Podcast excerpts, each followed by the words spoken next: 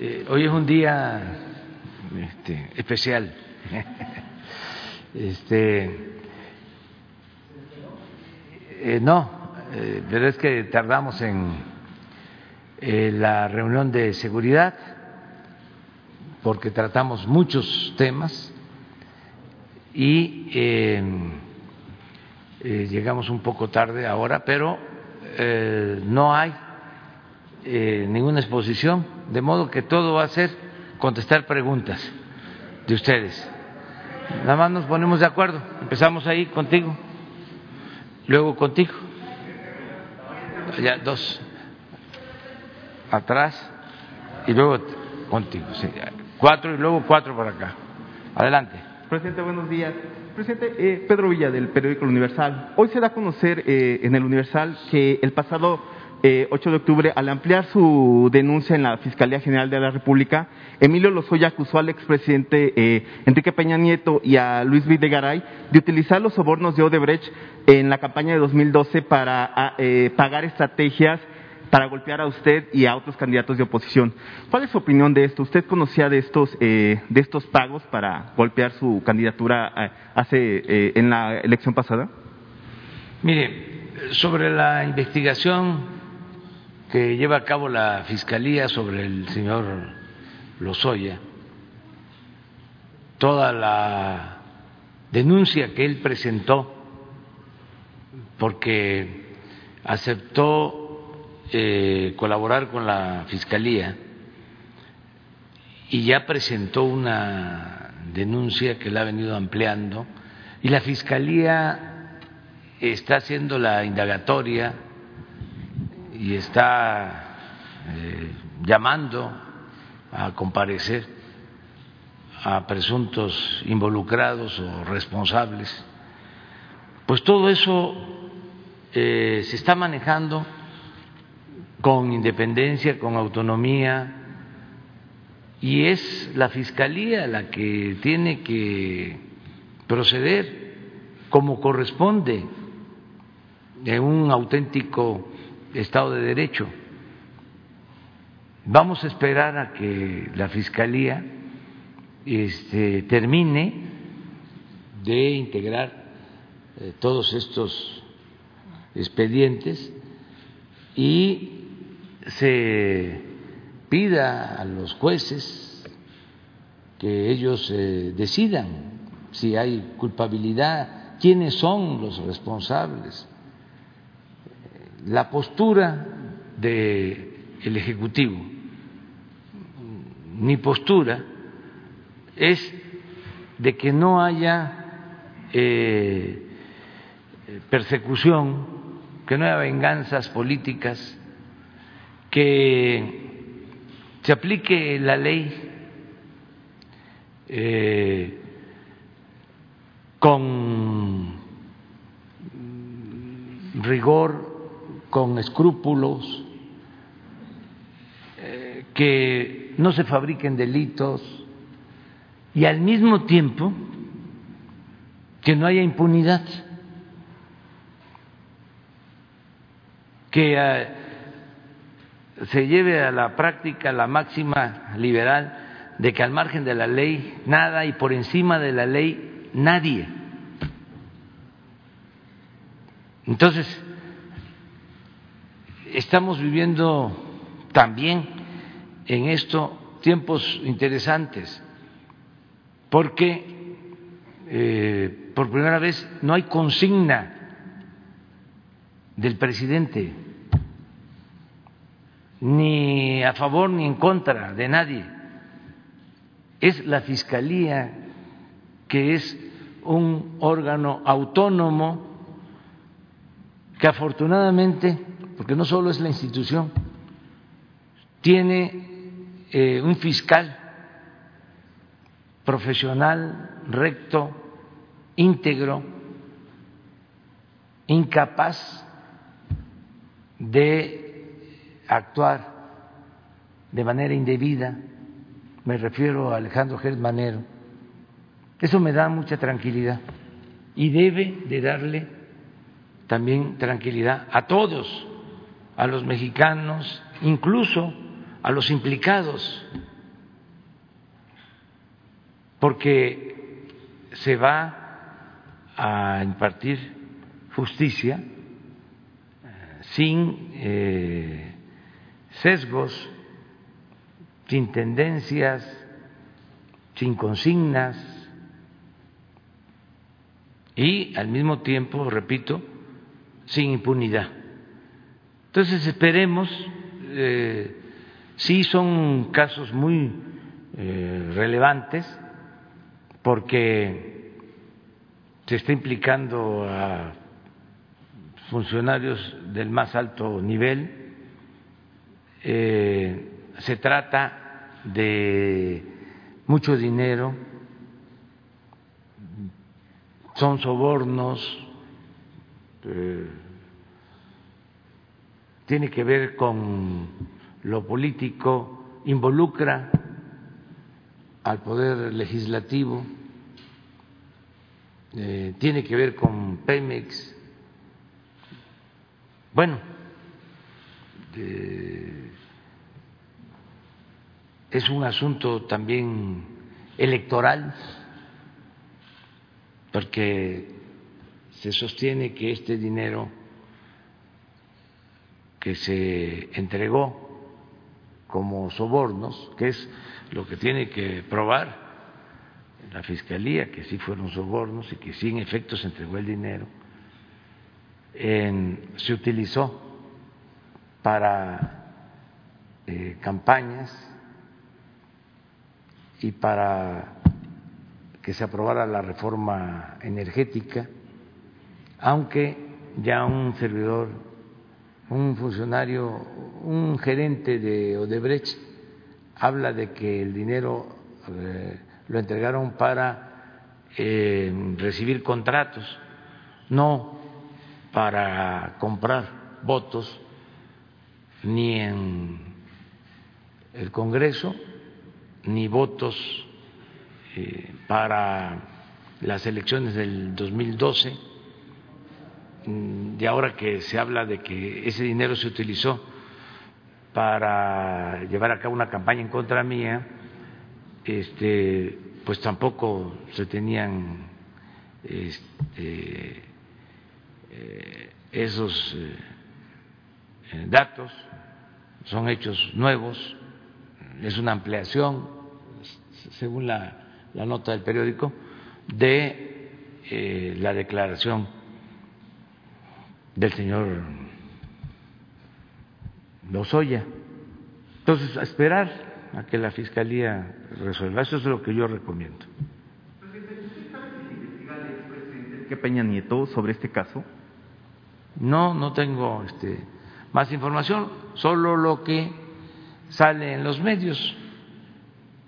Mi propuesta abierta desde que tomé posición es que en el caso de los expresidentes, si había necesidad y si lo demandaba la gente, se hiciera una consulta, se le preguntara al pueblo. Que yo era partidario y sigo siendo de eh, el punto final y de pensar más hacia adelante. Pero em, se aprobó el que se realice la consulta, entonces hay que esperar a que esto se resuelva desde luego cuidando que no se les afecte a los expresidentes sus derechos humanos, pero al mismo tiempo que eh, las autoridades libremente decidan si tienen responsabilidad en la crisis de México, desde Salinas hasta el expresidente Peña. Ese es el planteamiento. Y por eso va a haber una consulta, pero también pues hay procesos legales ¿no? que están en curso. Nosotros no vamos a detener nada, pero no estamos presentando nosotros denuncia en contra de los expresidentes. Eso debe de quedar claro. Estamos cumpliendo con nuestro compromiso de no perseguir a nadie y que en caso de ser necesario, como ya se decidió, llevar a cabo una consulta para que todos los ciudadanos, todos los mexicanos, opinemos y a partir de ahí este, las autoridades actúen, porque son asuntos bastante delicados que debemos de eh, asumir, decisiones que debemos de tomar entre todos, eh, hacer a un lado la politiquería y actuar con mucha responsabilidad. Eso es lo que puedo comentar. Eh, presidente, hoy, también eh, se entrevistó a Juan Villoro. Eh, considera que si bien en México hay libertad de expresión, considera que usted tiene un cierto discurso discriminatorio desde el poder y que no está mal, que no está bien, perdón, por los señalamientos que ha hecho contra científicos, intelectuales y a ciertos periodistas. ¿Usted cómo ve esta opinión del, del escritor Juan Villoro? Pues que está en su derecho de manifestarse y según lo que leí, él habla de que no hay eh, censura en México, lo cual es cierto. No hay este, persecución a ningún periodista, no se está limitando la libertad de expresión, hay libertad plena. es eh, un ambiente de tolerancia y diría de respeto. Eh, al mismo tiempo, él dice que pierdo el tiempo, dice que este, para qué estoy respondiendo a los cuestionamientos. Ahí no estoy de acuerdo con él. Tengo que responder para informarle al pueblo, porque si no, pues me quedo en estado de indefensión. Tengo eh, motivos suficientes para eh, señalar de que hay toda una campaña, una gran lanzada en contra del gobierno que represento. Casi todos los medios repito, desde la época del presidente Madero, no se había atacado tanto a un presidente como ahora. Algo que me eh, significa orgullo, que considero es un timbre de orgullo, porque quiere decir que vamos avanzando en la transformación, porque antes la prensa, los medios, con honrosas excepciones, lo subrayo, se dedicaba nada más a aplaudir, a quemar incienso al presidente. No se podía tocar al intocable. Entonces ahora están ejerciendo a plenitud la libertad. Antes negociaban con la libertad de expresión. Era un buen negocio. Por eso, dueños de medios de comunicación, periodistas, eran al mismo tiempo contratistas del gobierno, especialistas en perforar pozos, petroleros, especialistas en hacer reclusorios, especialistas en vender sistemas de cómputo. Entonces, se mezclaba el periodismo o el periodismo se utilizaba para tener poder y hacer negocios al amparo de ese poder. Entonces, eso ya no existe, eh, ya ese modelo se agotó. Entonces, pensando que con los ataques este, a mi gobierno vamos a regresar a como era antes, a entregar miles de millones de pesos del presupuesto para que nos aplaudan, para que nos quemen incienso.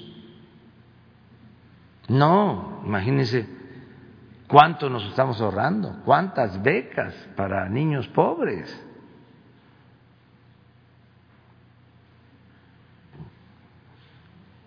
¿Cuánto dinero para atender a la gente más necesitada? No voy a utilizar ese dinero para el bienestar del pueblo, para comprar lealtades, para comprar conciencias, para que hablen bien de mí en los periódicos, en la radio, en la televisión. No, que hablen mal, porque así ahorramos. Todo eso cuesta mucho, costaba muchísimo dinero. Vendían medicina, vendían de todo. Y a precios elevadísimos.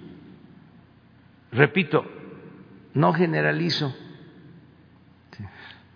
Eh, hay quienes hacían y siguen haciendo un periodismo cercano al pueblo, distante al poder, pero eran muy pocos, son muy pocos. Ahora eh, hay una prensa un periodismo, medios de comunicación emergentes, eh, autónomos, independientes, que están surgiendo, sobre todo con el instrumento tan importante que significa la utilización de las redes sociales.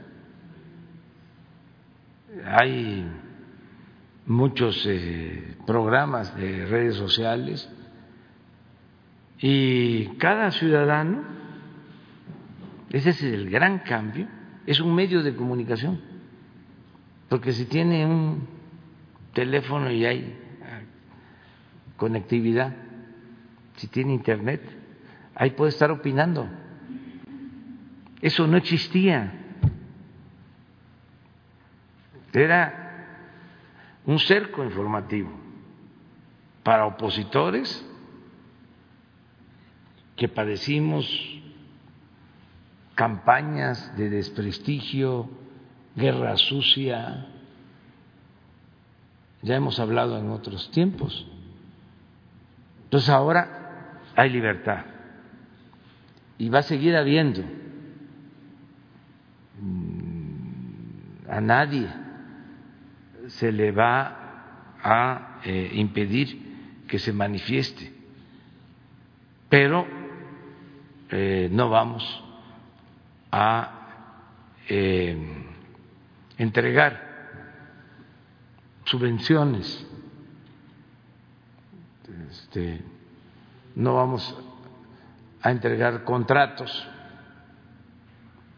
a precios alzados para obras, compras, para tener eh, el apoyo, el respaldo de los medios.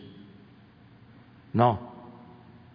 Eh, vamos a seguir actuando de la misma forma. Y todo esto también, eh, decirlo, se ha ido entendiendo en los periódicos, en la radio, en la televisión. Este, y algunos ya están buscando ser más profesionales, objetivos, plurales, verdaderamente independientes, con ética. Otros ya no van a poder este, cambiar, pero nosotros vamos a seguir exhortando de que se haga un periodismo con ética, que el periodismo sea un imperativo ético y se puede, se puede este, lograr. Pero quedamos con Gracias, presidente. Elizabeth Álvarez, de Zona de Medios Globales. Presidente, a las 12 de la noche vinieron a cantarle las mañanitas, a traerle pastel. Vinieron de los estados de Sonora, de Guanajuato. Eh, tenían la esperanza de entregarle de propia mano sus obsequios. ¿Qué decirle a estas mujeres? Porque en realidad eran mujeres las que estaban aquí. Así. Mi abrazo, mi cariño. Y lo que dije ayer, así como me quieren, yo los quiero. Y un poquito más todavía. Muy bien. Entonces, este, muchas gracias a todas, a todos, pero sí, este, no iba yo a poder pues, atenderlos a todos. Y agradecerles mucho. mucho, mucho. Y son correspondidas, correspondidos. Amor con amor se paga. Presidente, ¿qué postura tomará su gobierno ante las inminentes manifestaciones por el Día Internacional de la Violencia contra las Mujeres el próximo 25 de noviembre, sobre todo por lo ocurrido en Cancún? Pues es lo mismo, que se manifiesten con absoluta libertad, eh, que no haya represión, Nada más exhortar, no solo en este caso, sino a todos los que protestan, que procuren, y es solo una recomendación, hacerlo de manera pacífica, sin violencia, y que este, se manifiesten y protesten y se expresen y coreen todas las consignas, inclusive hasta palabras fuertes,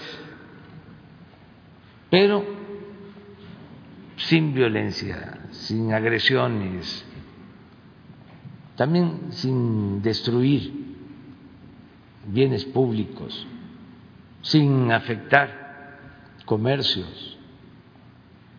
Nosotros fuimos opositores durante mucho tiempo, años, y con manifestaciones muy grandes, mucho, muy grandes. Yo creo que nunca se habían visto manifestaciones tan concurridas en la historia de México. Por ejemplo, la manifestación cuando el desafuero o la manifestación luego del fraude del 2006. No solo se llenó todo el zócalo, sino, sino en las calles y se quedó este, mucha gente eh, allá en Reforma y Juárez. Muchísimos. Y nunca rompimos un vidrio. Jamás. No expusimos a la gente Nunca golpeamos a un policía, porque se puede por la vía pacífica.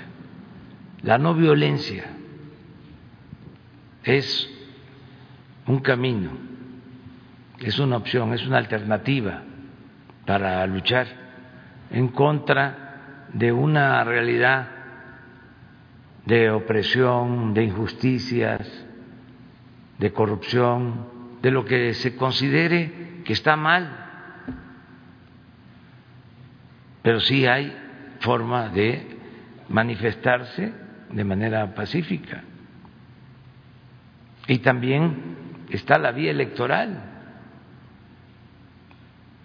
que eh, si un gobierno está haciendo malas cosas, se le castigue, que haya voto de castigo. Y eso es pacífico. Ya vienen las elecciones, luego viene lo de la revocación del mandato. Yo estoy aquí porque el pueblo decidió apoyarnos para llevar a cabo una transformación. Pero si el pueblo dice, no queremos ya este gobierno, no te queremos, nos chocas, ya. ¿Cómo nos vamos a quedar aquí? ¿Cómo nos vamos a aferrar a quedarnos porque nos eligieron por seis años, un poco menos, pero bueno, termina el mandato en el 24. No, si la gente no quiere, nos vamos antes. El pueblo pone, el pueblo quita. El pueblo tiene en todo momento el derecho de cambiar la forma de su gobierno. Esa es la democracia. Por eso lo de la revocación del mandato. Claro, se tiene que organizar, se tiene que decidir, porque ni modo que yo presente mi renuncia y me vaya, pues sería irresponsable, ¿no? Hay ya establecido un procedimiento. Eso es la revocación del mandato. En el 22 a principios se le va a preguntar a la gente, ¿quieres que continúe o que se vaya el presidente? Y cada ciudadano va a votar. Y en la noche ya sabemos si la gente dice que continúe, me quedo. Si la gente dice que se vaya, a Palenque, Chiapas. No soy un ambicioso vulgar. Yo tengo principios, tengo ideales. Y si no voy a poder llevar a cabo una transformación, ¿para qué estoy aquí? Además, si no se cuenta con el apoyo del pueblo, no se puede llevar a cabo ninguna transformación, porque el motor del cambio es el pueblo. Es muy claro. Y además viene la elección del año próximo. Se están agrupando todos los conservadores porque quieren eh, que el movimiento que me apoya no tenga mayoría en la Cámara de Diputados. ¿Por qué no quieren que el movimiento que me apoya tenga mayoría, como ahora, en la Cámara de Diputados? Porque entonces, pues ellos este, decidirían sobre el manejo del presupuesto. Hoy en la madrugada ya se aprobó el presupuesto para el año próximo, porque se tiene mayoría. Entonces es un presupuesto para apoyar a la gente humilde, a la gente pobre. En esa Cámara de Diputados que aprobó el presupuesto, los de la oposición votaron en contra de que se le apoyara con pensión a los adultos mayores. Cuando se reforma el artículo cuarto, para que se estableciera como un derecho la pensión a los adultos mayores, el PAN vota en contra. Votan en contra de las pensiones a niñas y niños con discapacidad. Votan en contra de las becas. Votan en contra de la atención médica y de los medicamentos gratuitos. No estoy eh, mintiendo. Votaron en contra. Entonces, si ellos llegan a tener mayoría, porque el pueblo así lo decide, pues eh, esos programas no tendrían presupuesto o buscarían que no fuesen obligatorios. Ahora, como a pesar de que votaron ellos en contra, como se tiene mayoría, nuestro movimiento tiene mayoría, este ya está establecido en la Constitución. Y sea quien sea, el que esté en el gobierno, tienen que entregar las pensiones. Podrían reformar la Constitución, pero se necesita que tengan no solo 50 más uno, sino dos terceras partes de la votación. Y luego el apoyo de las legislaturas locales, de la mitad más un Congreso local, para volver a reformar la Constitución y desaparecer estos programas. Entonces, es muy claro que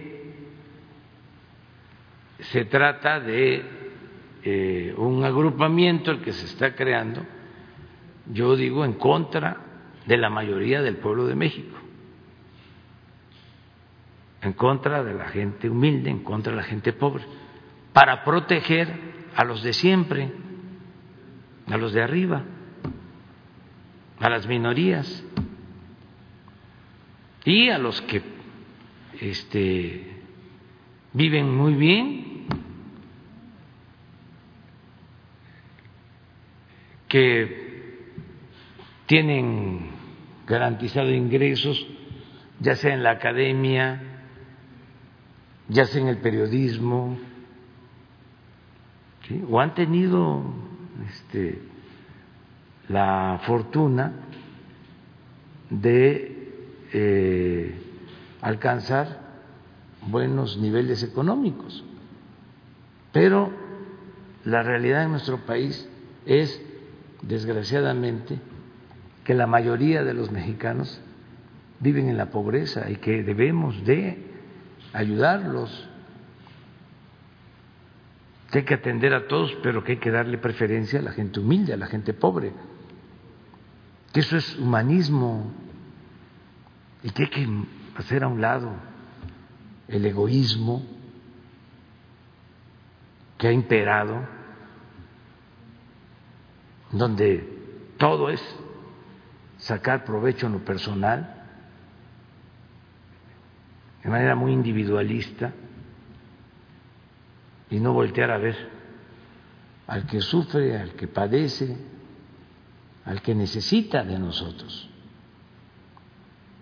Eso además es lo más bello, lo más sublime, el amor al prójimo, de que no se pierdan los sentimientos de solidaridad, de fraternidad, lo que hay mucho en el pueblo de México, lo que este, distingue a los mexicanos. Somos muy fraternos, muy solidarios, desde nuestras familias, en nuestros pueblos. Siempre se muere un pobre y no tienen para el ataúd, para la caja, ahí cooperan. Y se coopera para el café y se coopera para que se tenga eh, velorio y todos ayudan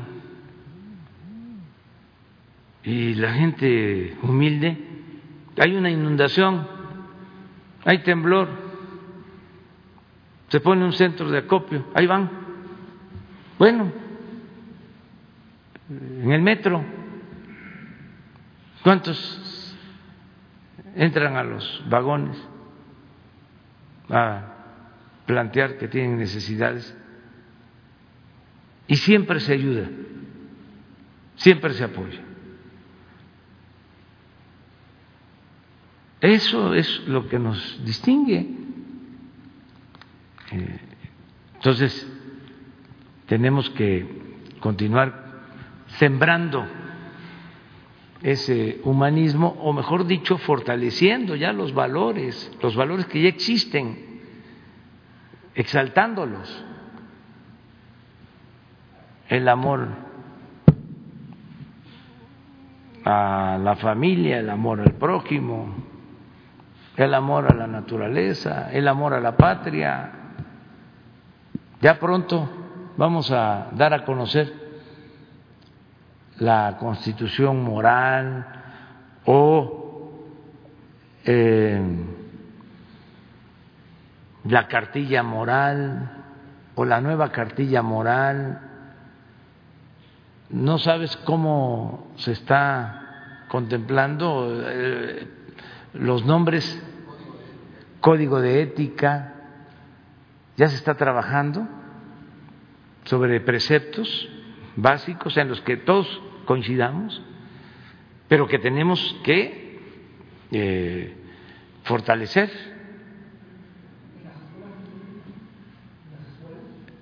Sí, y lo vamos a distribuir, eh, y es una primera versión.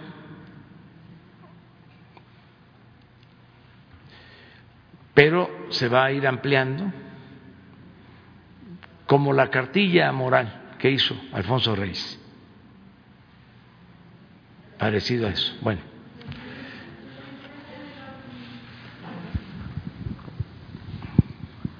Buenos días, presidente. Preguntarle sobre el tema de las investigaciones del caso Lozoya, que han estado saliendo versiones entre ayer y hoy. Eh, decía usted del expresidente Peña que está lo de la consulta, pero si la Fiscalía lo acusa de cohecho y traición a la patria, ¿usted eh, podría pedirle a la Fiscalía que frene las investigaciones cuando usted mismo ha dicho que se trata de una Fiscalía que hoy es autónoma o ahí qué es lo que usted considera debería proceder?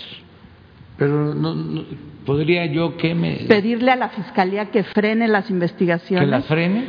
No, no puedo hacerlo. No puedo hacerlo. Tendría que juzgarse al expresidente Peña Nieto.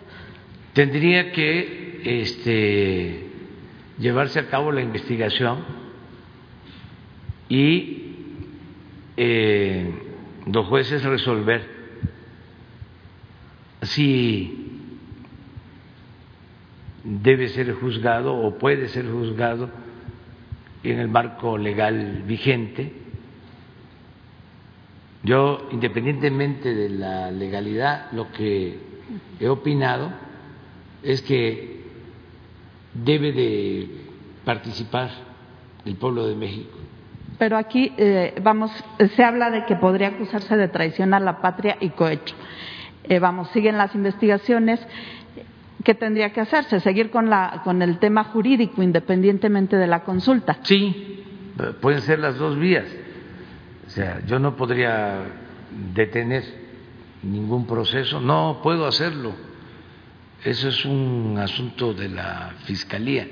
Mi opinión es de que se lleve a cabo la consulta, pero si las autoridades deciden que en el caso de los expresidentes también eh, puede seguirse esta vía, no esperar la consulta, pues eh, están en libertad de hacerlo.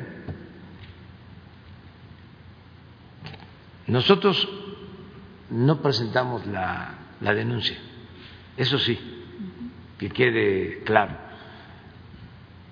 eh, ni contra Salinas, ni contra Cedillo, ni contra Fox, ni contra eh, Calderón, ni contra presidente Peña Nieto.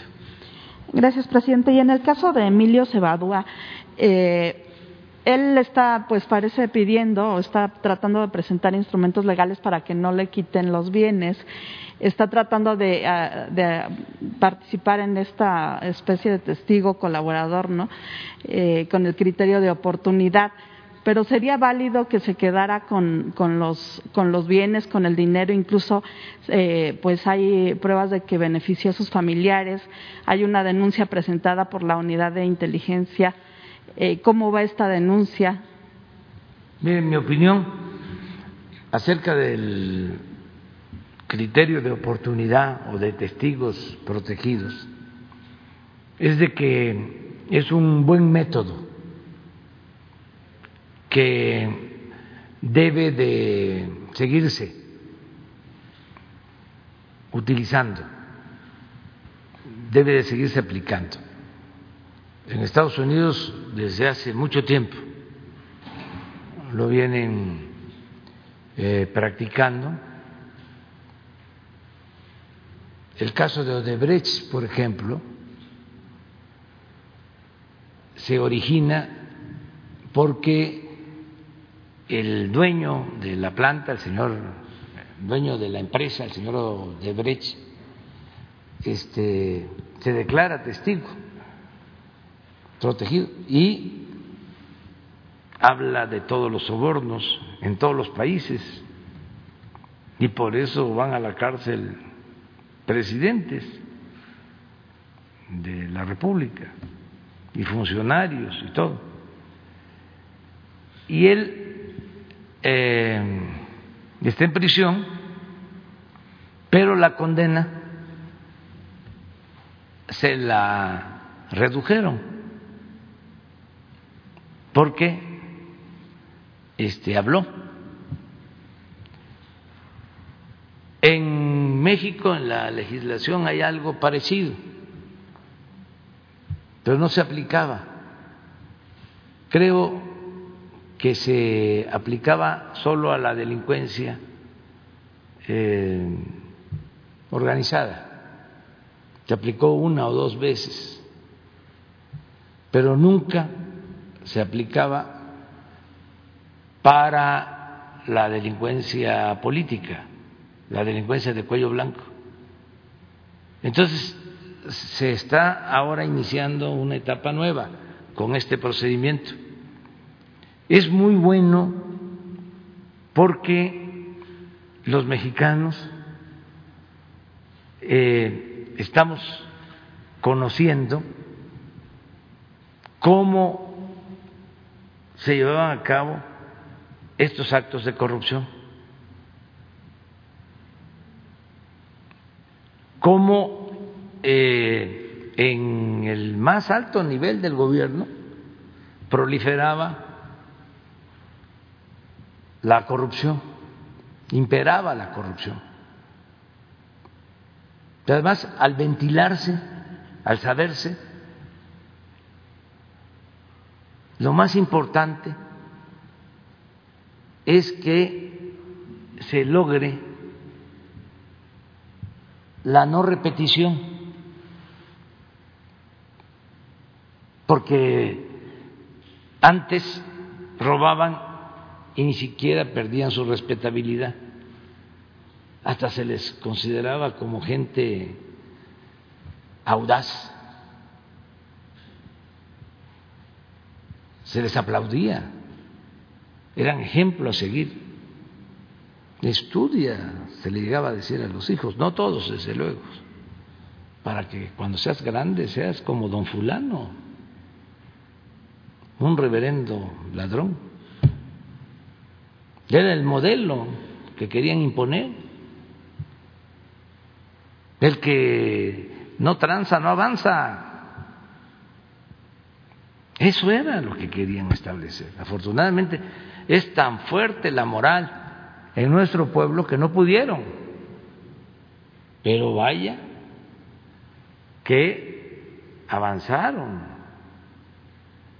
en la destrucción de el país, en socavar las instituciones, avanzaron mucho.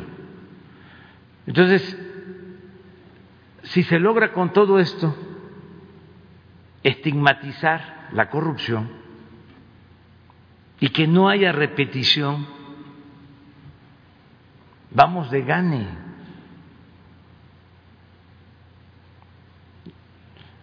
Que se ventile, se exhiba todo, la podredumbre,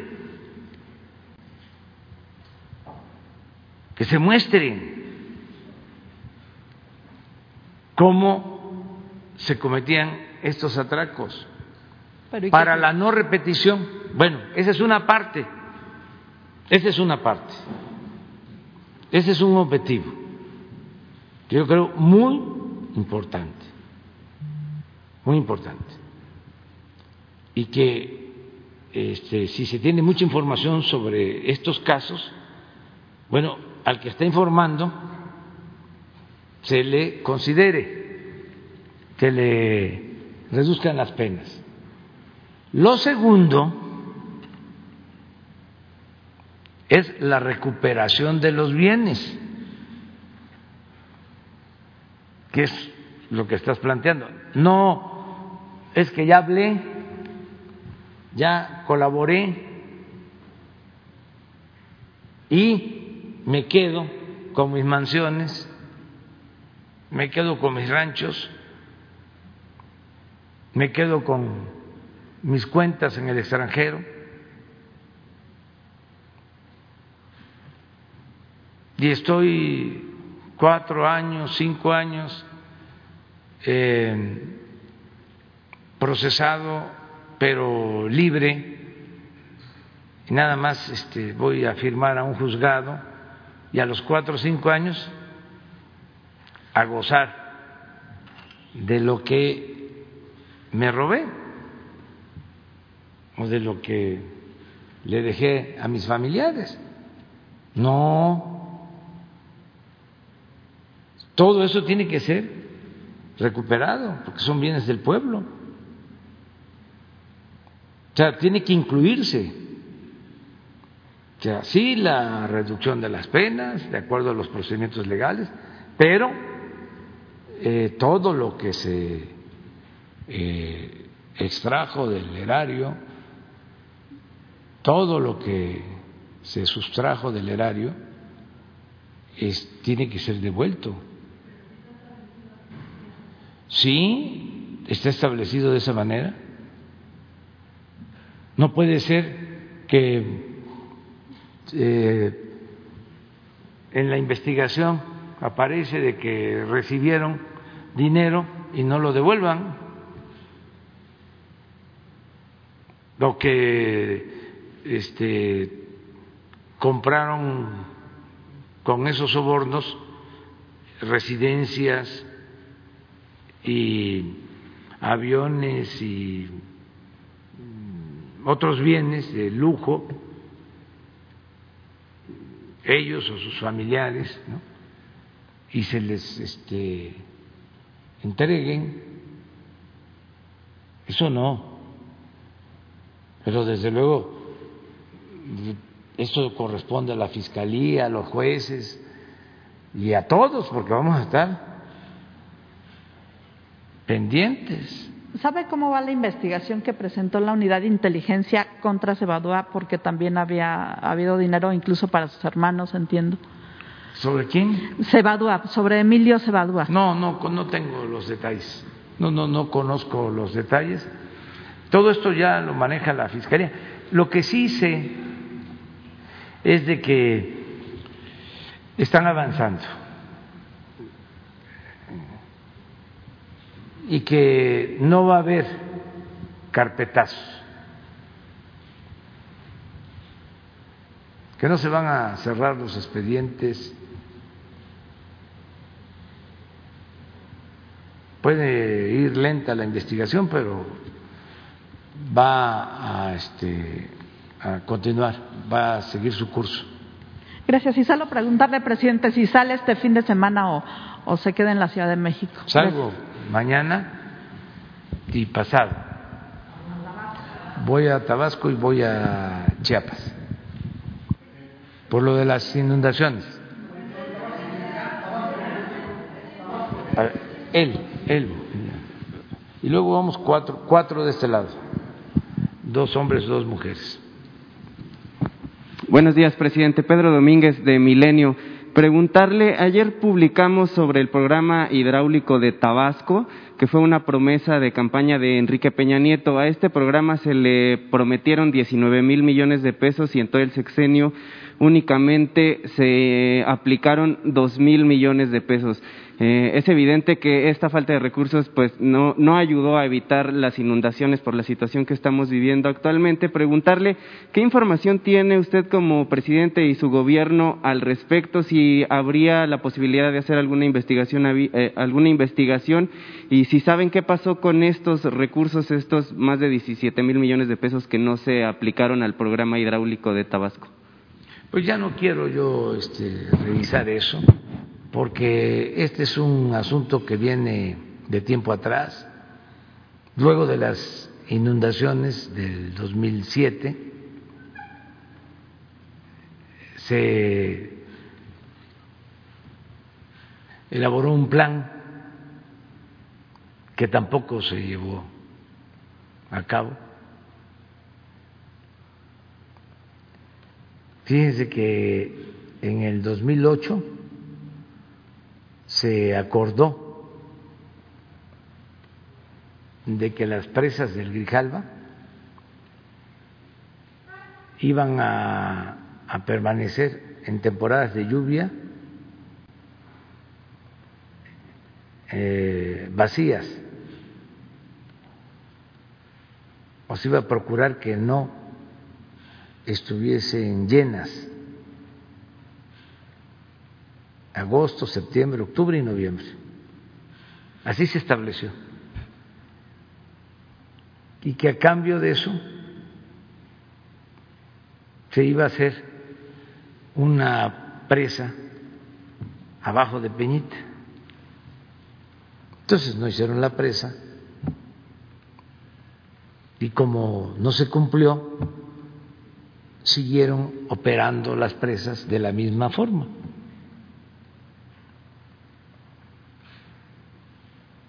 Luego, en efecto, durante el gobierno del presidente Peña, otro plan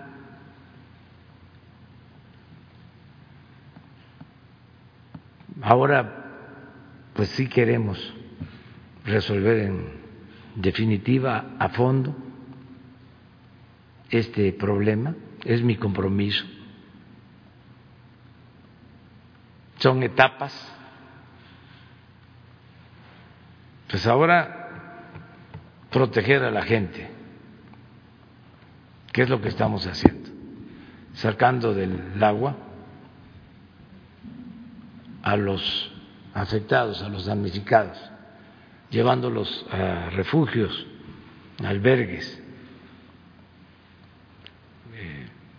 que tengan comida caliente, que tengan apoyo. Este operativo lo está llevando a cabo el Gobierno del Estado, la Coordinación de Protección Civil y eh, la Marina y el Ejército, el Plan Marina y el Plan DN3. Eso es lo primero. Lo segundo, es que vamos a entregar apoyos para alimentos por familia.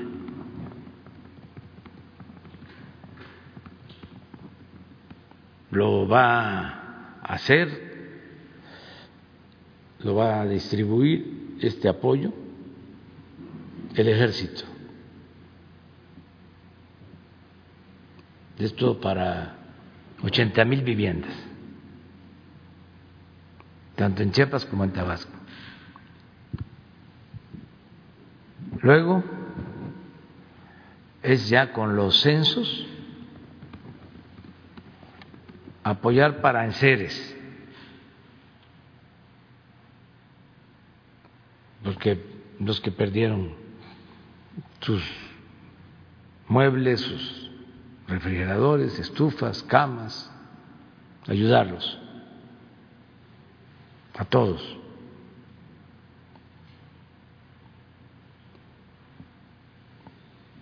Todo esto acompañado de atención médica. Luego, el que se fortalezca el programa de bienestar en las zonas afectadas. Por ejemplo, si en las zonas inundadas se está entregando apoyo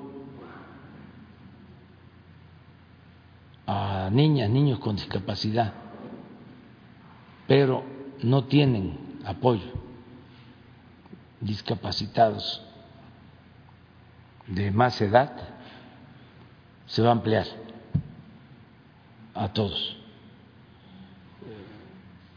Y así, en el caso de las becas, se va a fortalecer el programa de bienestar. Más estructural es la compra, ya tenemos el presupuesto autorizado, el de la madrugada, ya contempla los primeros 200 millones de pesos para anticipos para dragas que van a ser operadas por la Secretaría de Marina.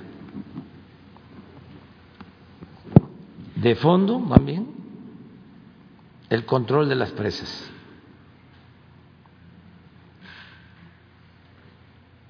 Van a estar vacías, aunque no se genere energía durante los meses de lluvia. Es un acuerdo. Y también de fondo es un programa de desarrollo urbano integral. Incluye agua, porque se vive la paradoja de que hay agua en abundancia, que inunda, pero no hay agua este, para el uso doméstico. No hay líneas, no hay pozos o las tomas de eh, las aguas de los ríos no funcionan porque ya no sirven las plantas, eh, no hay red de distribución, el drenaje está destruido, en el caso de Villahermosa, eh, y así en casi todas las cabeceras municipales.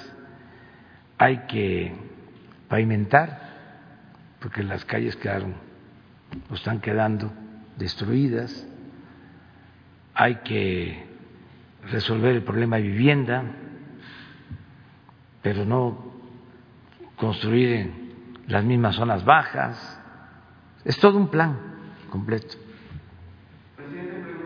Eh, no, no, hay posibilidad de que la Secretaría de la Función Pública o de que se haga una auditoría eh, en este programa hidráulico de Tabasco, dado que eran recursos federales los que se estaban aplicando y al final no se aplicaron de manera completa. Esa es la, la última pregunta. Y, nada más para puntualizar, eh, ¿cuántos recursos, aparte de estos 200 millones, va a costar este plan integral nuevo Pues, que está anunciando eh, aproximadamente? Todavía no tenemos el- todo el estimado de inversión. Eh, yo voy mañana, pasado, y el martes tenemos otra reunión de todo el gabinete aquí en Palacio con los dos gobernadores, con el gobernador de Chiapas y con el gobernador de Tabasco, y ya vamos a tener este, más eh, elementos y un presupuesto estimado en general. Pero más que hablar del presupuesto global, es decir, tenemos que atender las necesidades de la gente. Y afortunadamente contamos con presupuesto. Por eso estoy también muy contento desde ayer que ya se había aprobado en lo general el que hoy se aprobó en la madrugada ya el presupuesto del año próximo. Seis billones trescientos mil millones. Y pues felicito a los legisladores porque se aplicaron los opositores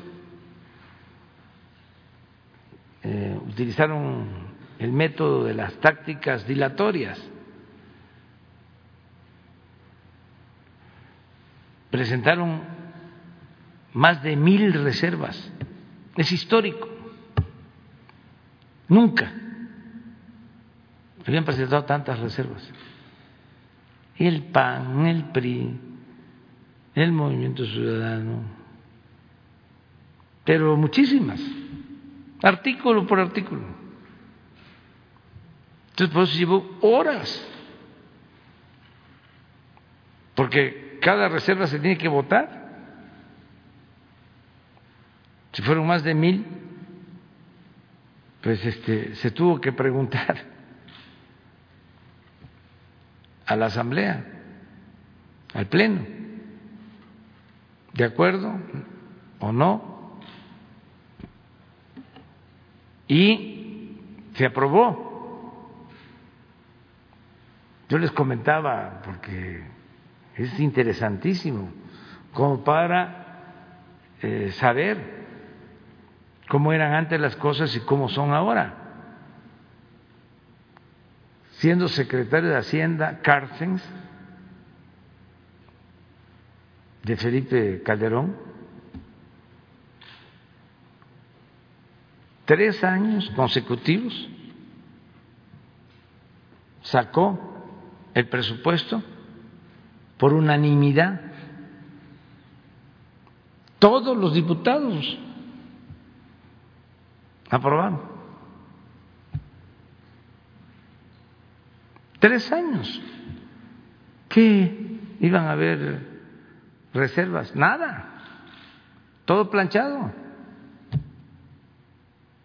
porque les repartían moches a todos. Se negociaba con los coordinadores de los partidos, se les entregaban bolsas de recursos. Las partidas de mochis, para eso servían.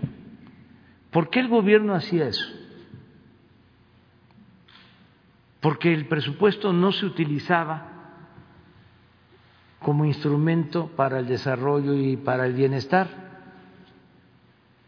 porque el gobierno no tenía esa función de impulsar el desarrollo y garantizar el bienestar del pueblo, aunque parezca increíble. El gobierno era un facilitador de la corrupción. Entonces, no le importaba que se dispersara el presupuesto, que existieran todos los fideicomisos que les demandaban, los fondos, y que el presupuesto no le llegara al pueblo. El presupuesto lo utilizaban para maiciar, para sobornar, porque la función del gobierno era facilitar los negocios en beneficio de un grupo, los contratos en Pemex, la compra del gas a empresas, por ejemplo, eh, deciden que necesitaban gas para construir plantas de ciclo combinado y generar energía, plantas que eh, producen energía con gas. Entonces, no hacen las plantas porque eso aunque les dejaba eh, dividendos, era negocio, pues significaba trabajo hacer eh, las termoeléctricas llevaba tiempo. Entonces, ¿qué era más rápido y jugoso? Pues comprar el gas vender el gas, la compra-venta de gas. Entonces compran gas eh, en exceso,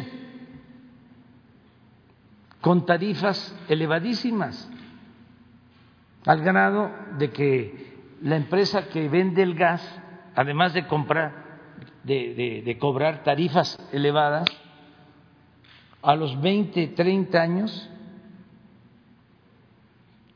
toda la tubería, todas las instalaciones, todos los gasoductos no pasan a ser de la Comisión Federal de Electricidad, sino siguen siendo de la empresa. Es un negocio redondo. Entonces, ¿quiénes se meten en esto? Bueno, pues un grupo. Otro ejemplo, lo hablábamos, pero así está todo. Puede ser. No, nos está escuchando la secretaria de la Función Pública. Si ella considera que hay elementos y se puede proceder, que se haga. Les hablaba yo ayer de los reclusorios. Dieciséis reclusorios. Bueno, se terminan los reclusorios y se ocupan el 20% de los espacios.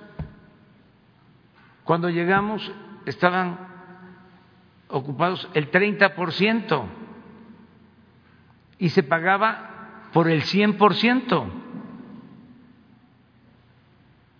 Si un reclusorio tiene capacidad para mil, se tenían 300 reclusos, pero se pagaba, se paga por mil, porque así se estableció el contrato. Entonces estamos avanzando ahora, por eso eh, el penal de Puente Grande, eh, se cierra para que pasen los reclusos a un penal federal. El penal de Huimanguillo en Tabasco, lo mismo, pues para este, ir ahorrando. Bueno, llegaron a cobrar por un contrato de sistema de vigilancia en un reclusorio que no tenía reclusos. Entonces, ¿quiénes? Pues ahí se los dejo de tarea. Este, entonces, por eso se aprobaba el presupuesto sin dificultad. Las organizaciones campesinas recibían su presupuesto. Los eh, que tenían más eh, influencia, legisladores, los coordinadores, recibían su presupuesto y ellos eran los que entregaban los presupuestos en los municipios. Entonces, se dispersaba el presupuesto y para nosotros el presupuesto es un instrumento para el desarrollo. Si de por sí la inversión pública es escasa, si el presupuesto no lo optimizamos, no lo cuidamos, pues no nos alcanzaría para atender las necesidades de la gente. Pero repito, antes no les importaba porque no era la función básica central del gobierno, la de impulsar el desarrollo, atender las necesidades del pueblo. La función era hacer negocios al amparo del poder público. Entonces se pensaba si este, les va bien a los de arriba, les va a ir bien a los de abajo. Si llueve fuerte arriba, va a gotear abajo. Entonces todo eso es lo que ha cambiado y ahora es trabajar de abajo hacia arriba. También otra de las características del nuevo gobierno es que ya no tenemos tantos programas. Por eso también el quitar los fideicomisos. Imagínense que eh, CONACIT tenía más de 90 fideicomisos. Toda educación estamos procurando que tenga cuatro programas, cuatro prioritarios. Cuatro. Uno, los maestros. Que se garantice la nómina, que se les pague y que en la medida de que se vaya mejorando la economía del país, se les pague mejor. Pero primero el maestro primero. Segundo, la escuela. Que no se estén cayendo las escuelas, que tengan para el mantenimiento, que estén bien las instalaciones educativas. Por eso la escuela es nuestra, pero ya no mandar el dinero por instancias del gobierno federal, o estatal o municipal, porque no llega. Si nos estamos mandando el dinero directo a la sociedad de padres de familia.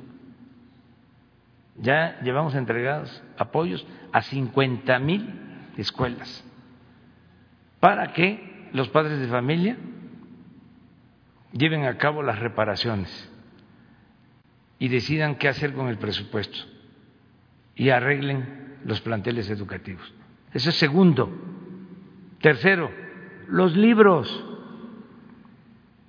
los contenidos educativos. Que los niños puedan, a la edad este, necesaria a la edad que puedan internalizar los conocimientos, saber, entre otras cosas, que no hay que consumir productos chatarra y que hay que hacer ejercicio. Medicina preventiva. Que los niños sí sepan de la historia y del civismo y de los valores.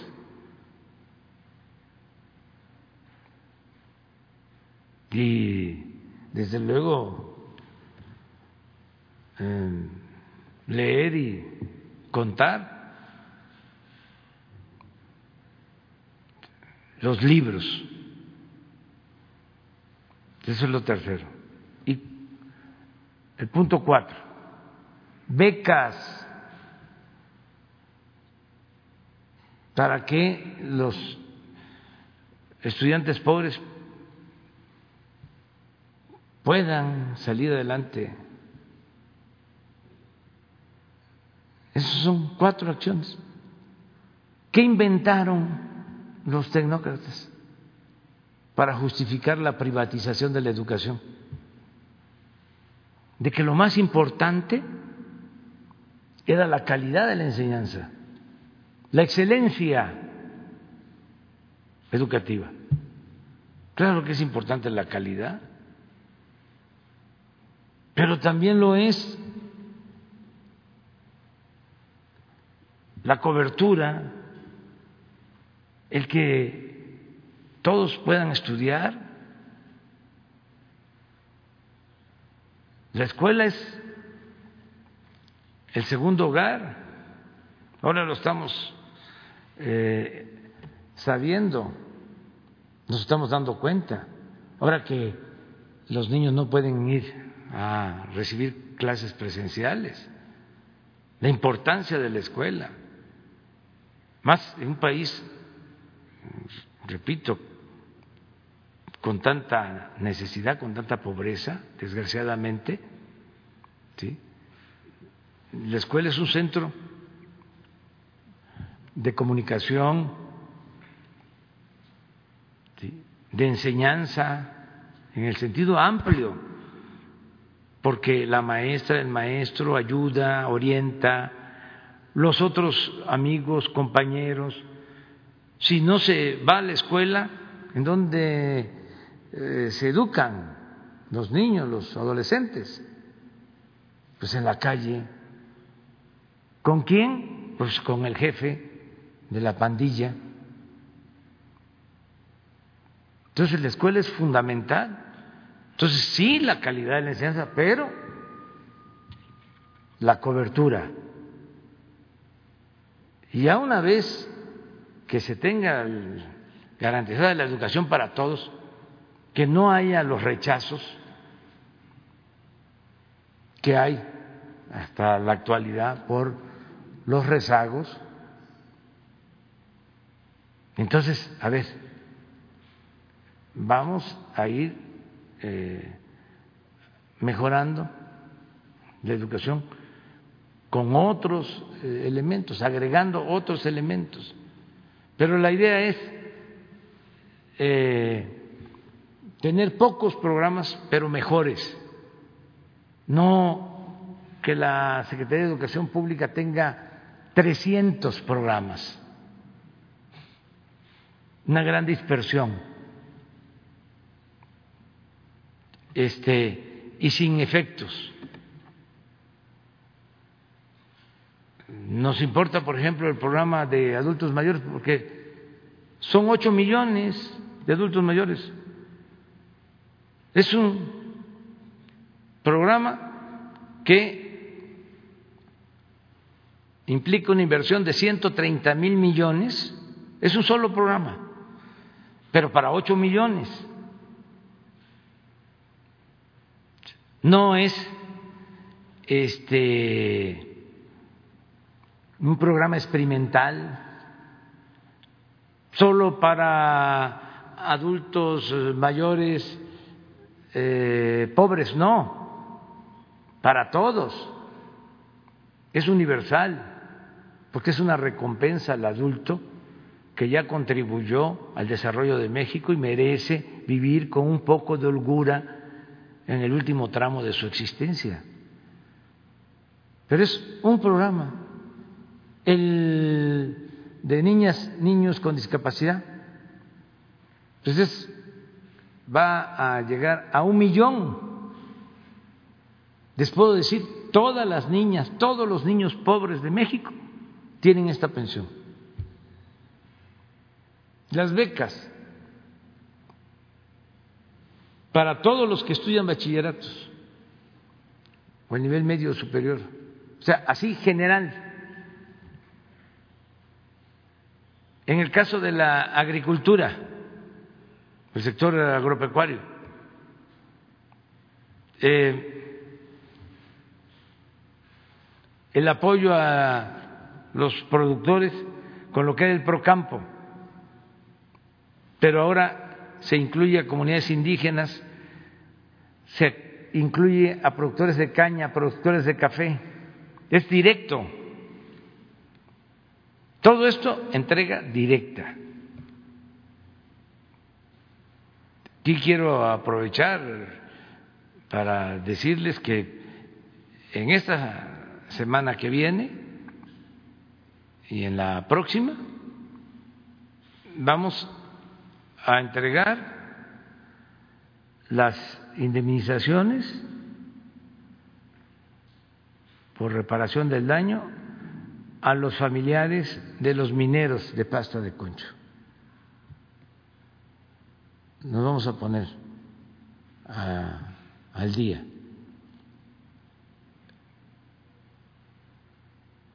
Vamos también a entregar los apoyos como lo ofrecimos a familiares de los que han perdido la vida por el COVID.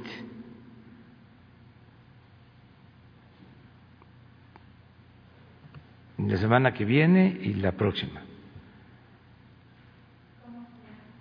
Es un apoyo directo a la familia. Eso es lo que estamos viendo. Además, ya eh, estamos este, resolviéndolo. El día 20 de noviembre entregamos apoyos directos a 900 deportistas. Lo que hicimos después de los Panamericanos, ¿se acuerdan? Que se les entregó de manera directa a los premios y incluyó a entrenadores, se repite. Se les va a entregar para todo un año, directo, por adelantado. Lo mismo, para que no haya intermediación, que no tengan que ir mes con mes. Te falta este papel, este trae el acta de nacimiento, tu constancia de residencia. No, ya sabemos, es lo mismo que se hizo la vez pasada, ahí está, es tuyo.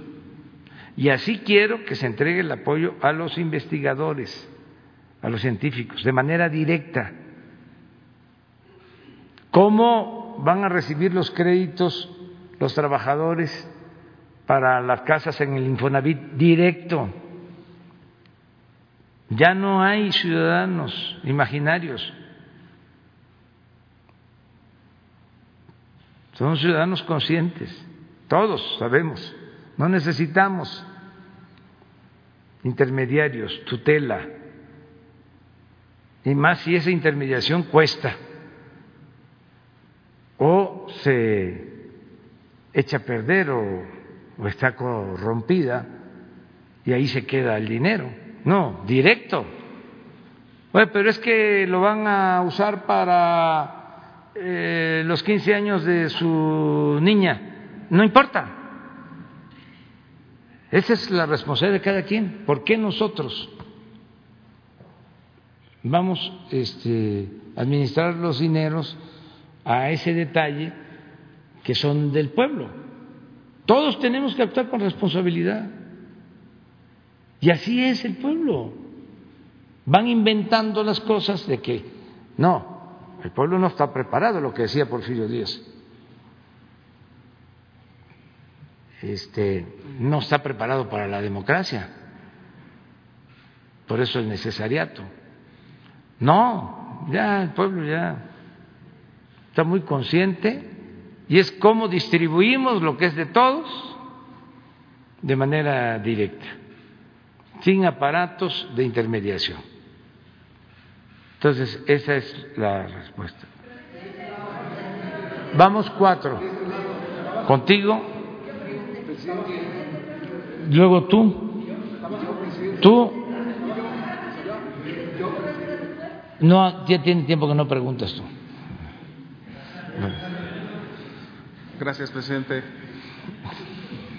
Gracias, buenos días. Eh, presidente, eh, sobre el tema de Odebrecht, eh, más allá del proceso y, sobre todo porque usted le ha hecho énfasis, lo ha comentado este, denunciándolo, ¿qué, le parecen los testimonios que se han venido publicando respecto a, a que el expresidente Enrique Peña Neto era quien operaba esta red de sobornos, quien la encabezaba? Eh, e incluso benefició a su hermano con, contratos en Pemex. Y si usted eh, ha detectado en esta administración si fueron heredados esos contratos o todas son vigentes algunos de estos contratos.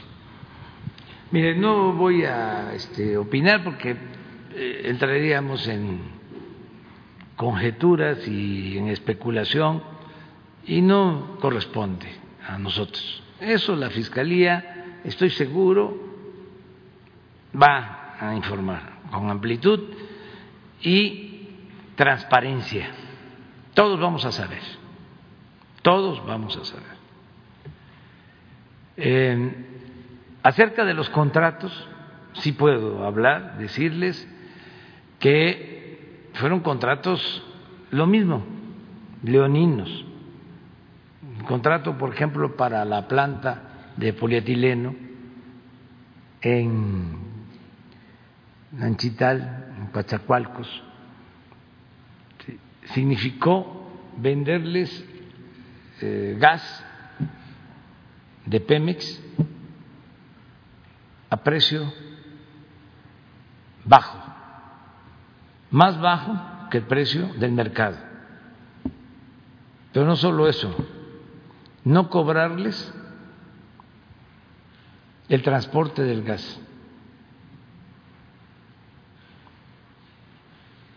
Y si Pemex, como sucedió,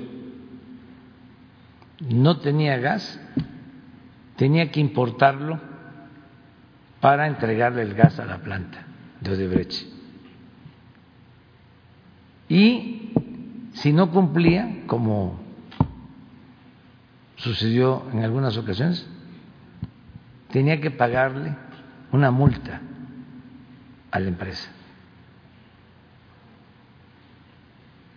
Hicimos la cuenta y tenían eh, una ventaja, por decirlo de alguna manera, a favor de la empresa de más de 15 mil millones de pesos. Entonces, ¿cuándo dieron el contrato? En los tiempos de Calderón.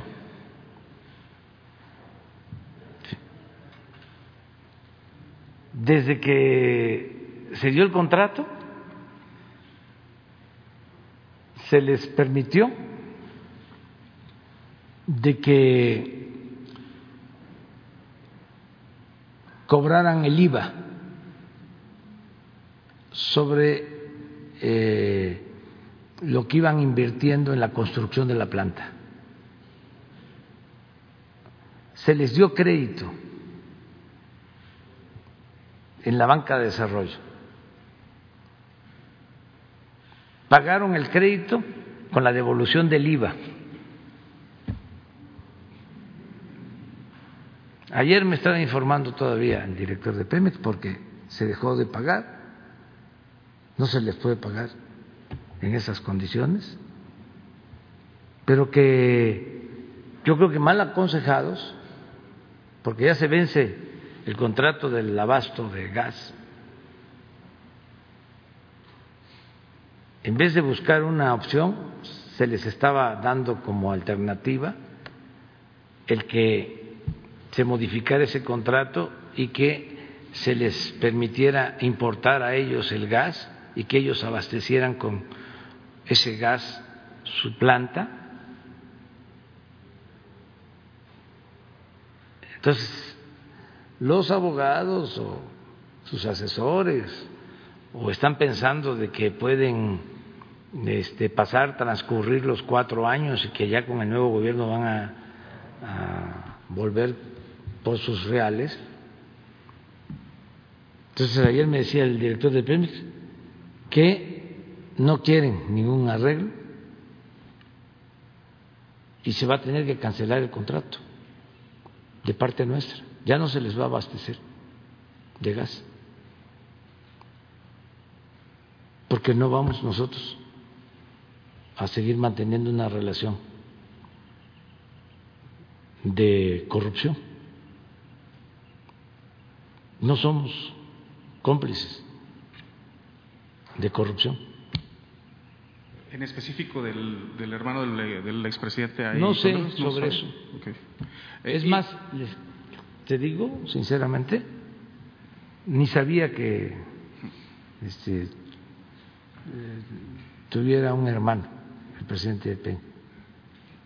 No sabía yo, pero sí leí hoy en la mañana, porque pues me tengo que levantar un poquito más temprano, antes de entrar a la reunión de seguridad, le doy una repasada a los medios.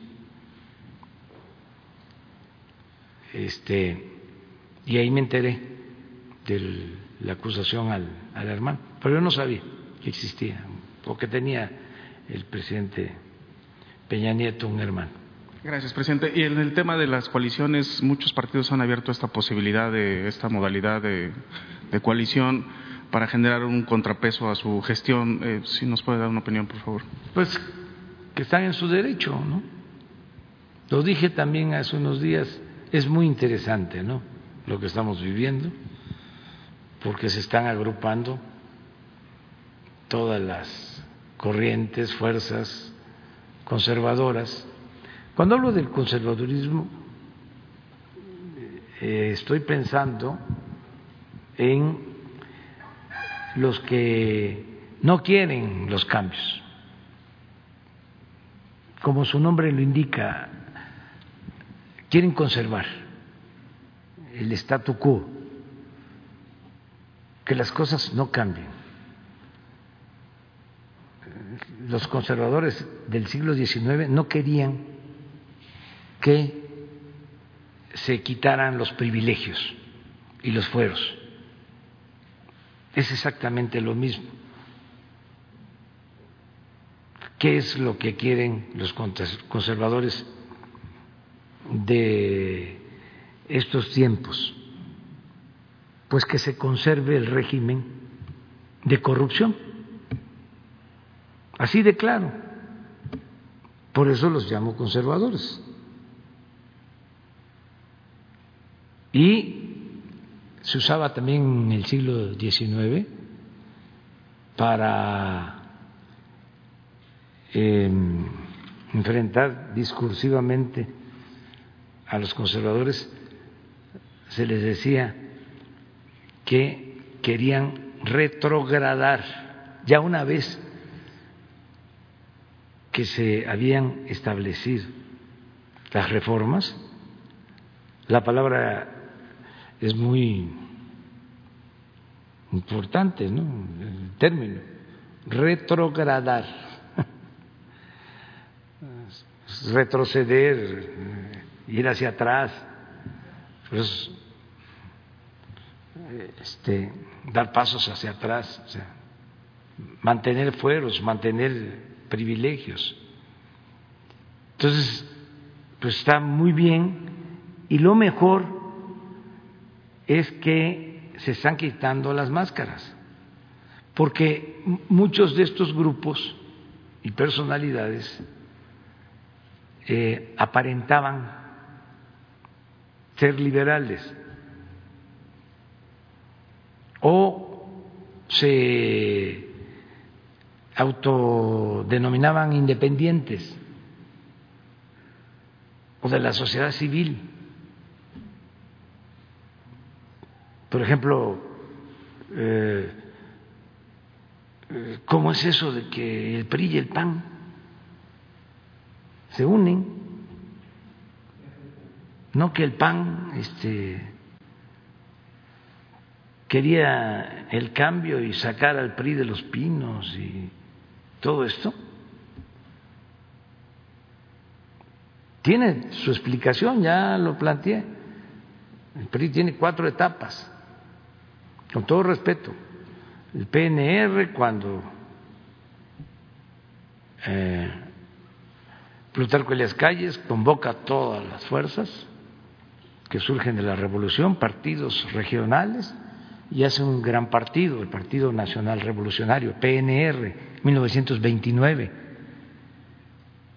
Entonces, la segunda etapa es el Partido de la Revolución Mexicana. De PNR pasa a PRM, en 1938, con el presidente Cárdenas. Ahí surgen los sectores el sector obrero, el sector campesino, el sector militar. Y luego en el 46 eh, cambia de nombre el Partido de la Revolución Mexicana por Partido Revolucionario Institucional, PRI. Y yo sostengo, y esto es una cuestión teórica, que a partir de Salinas, con el arreglo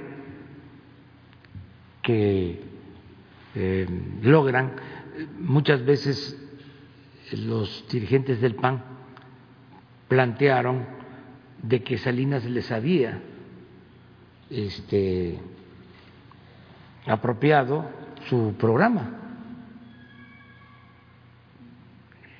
eh, el de las privatizaciones. El caso es que se ponen de acuerdo en el 88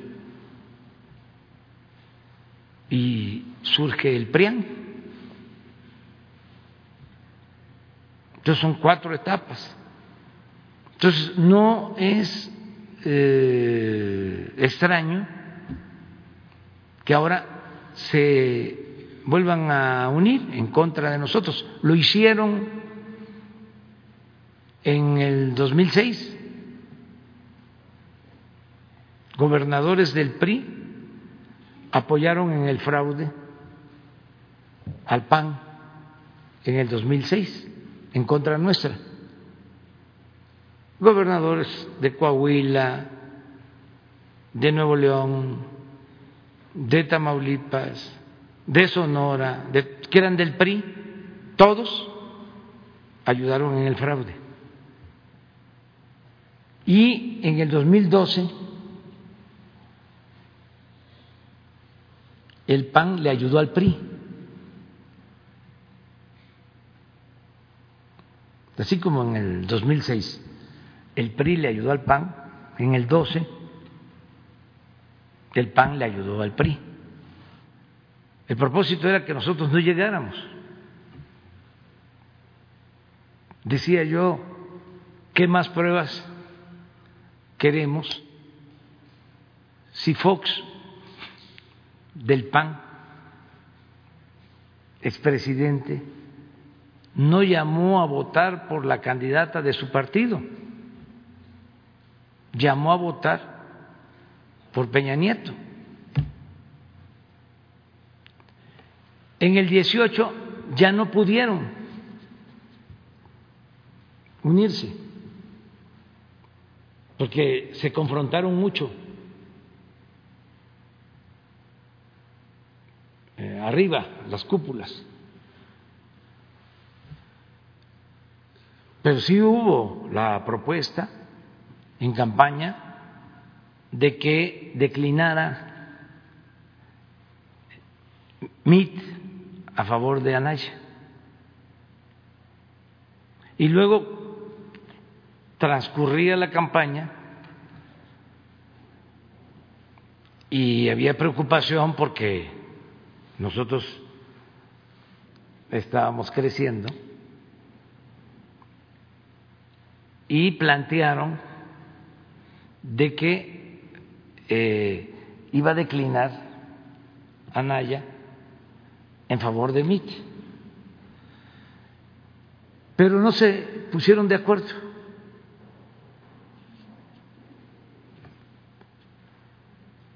Entonces, eso nos ayudó, porque hubo como una ruptura en la cúpula, este, o una falta de acuerdo, de entendimiento. De todas maneras íbamos a ganar, les íbamos a ganar, pero si se unían iba a ser más difícil y a lo mejor no hubiésemos ganado la mayoría en el Congreso. Y no estaríamos como estamos ahora, porque ahora, a pesar de la desgracia de que nos tocó enfrentar la crisis de la pandemia y la crisis económica, vamos saliendo y la transformación va.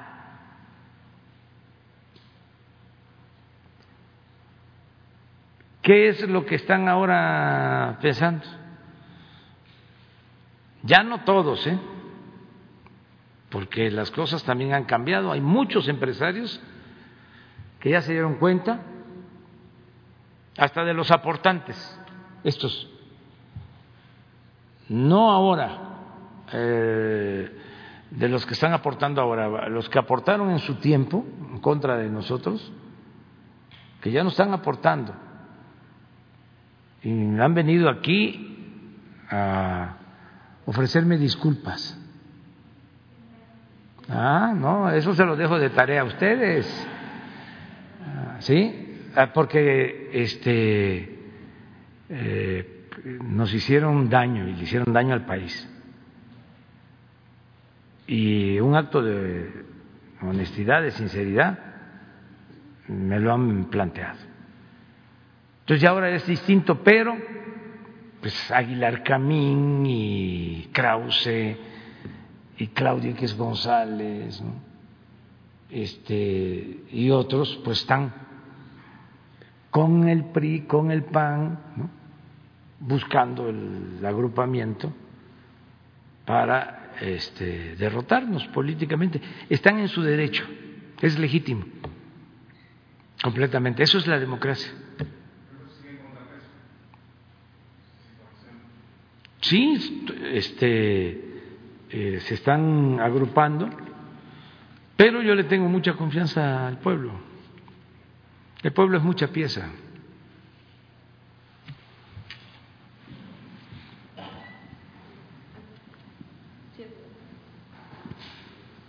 Gracias, presidente. Buen día, Dalila Escobar. ¿Sí era, era mí? Bueno, preguntarle sobre el tema del presupuesto, si es que genero duda. El, del tema del presupuesto, presidente, como usted ya mencionaba, bueno, pues fue aprobado a las 5.30 de la mañana.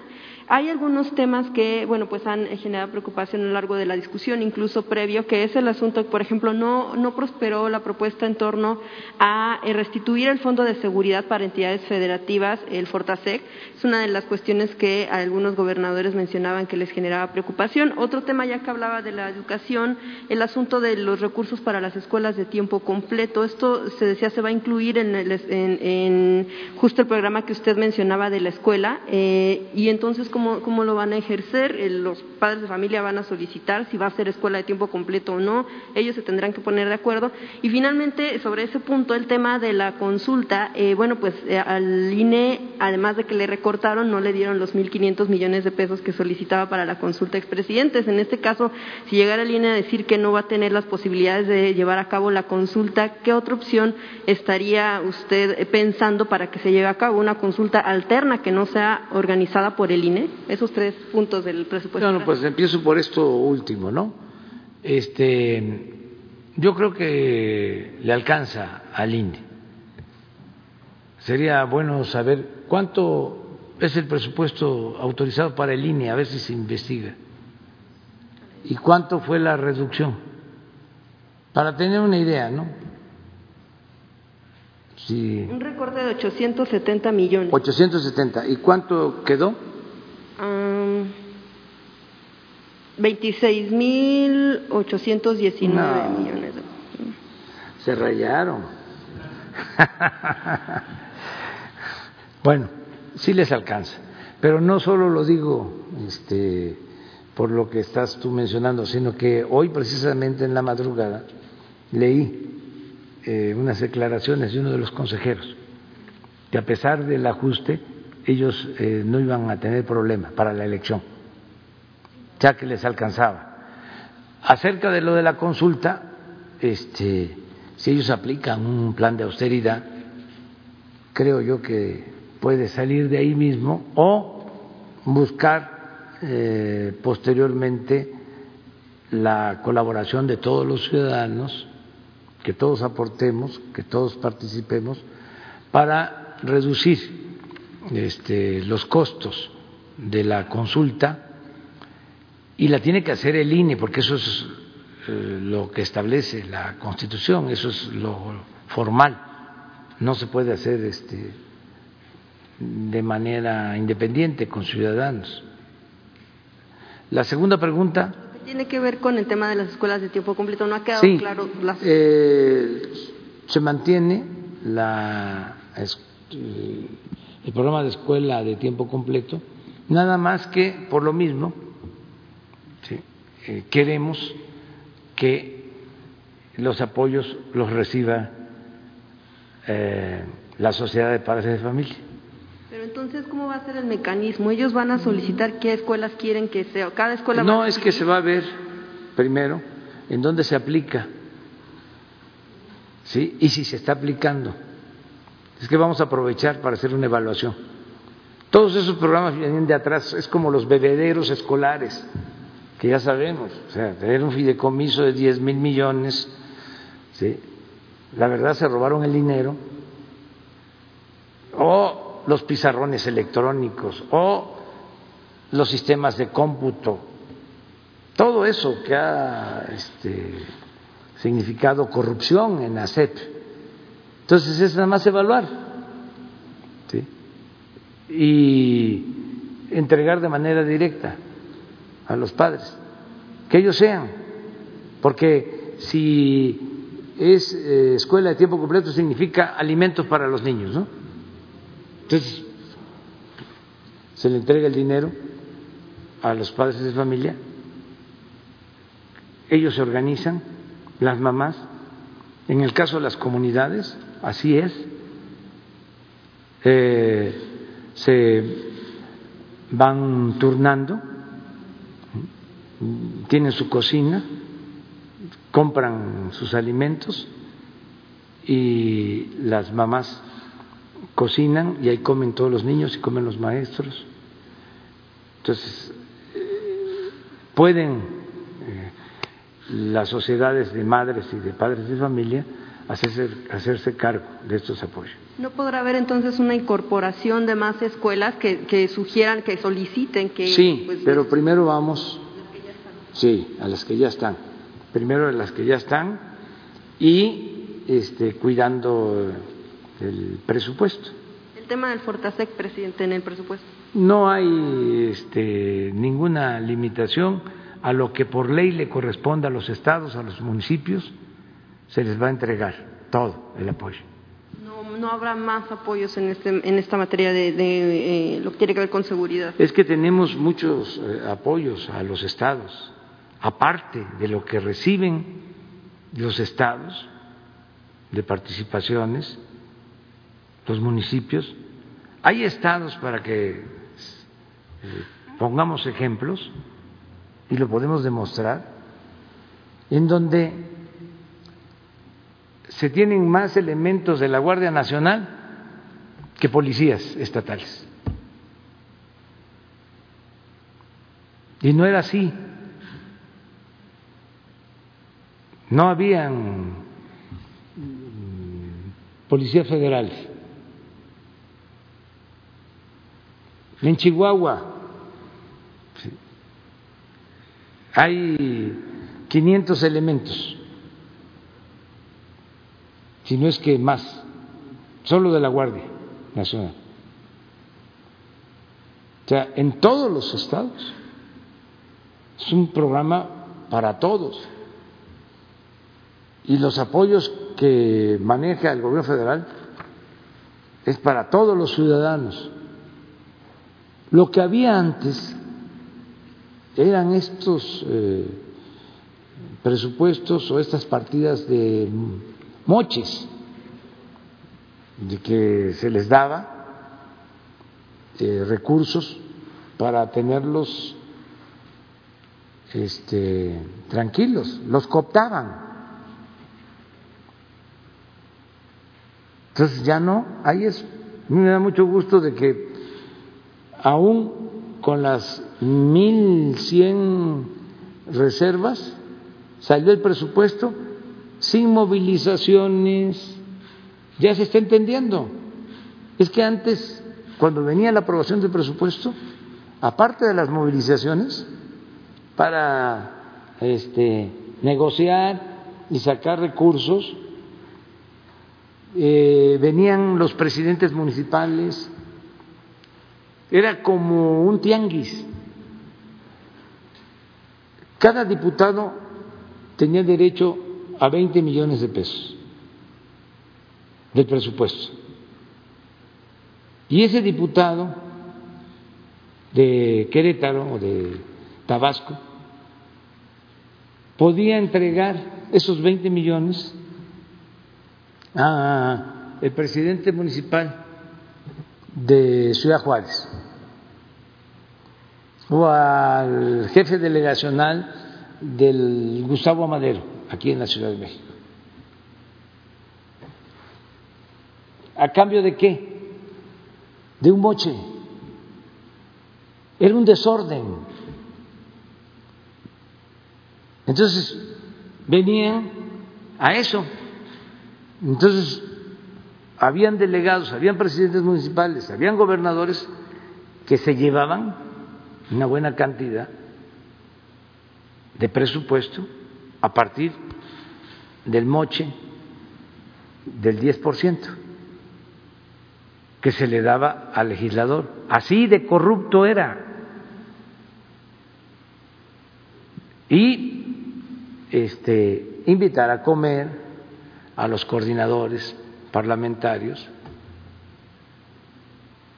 este, y arreglos, y los coordinadores parlamentarios tenían bolsas para distribuir de miles de millones de pesos, y ellos entregaban esos recursos. Imagínense el poder legislativo manejando el presupuesto.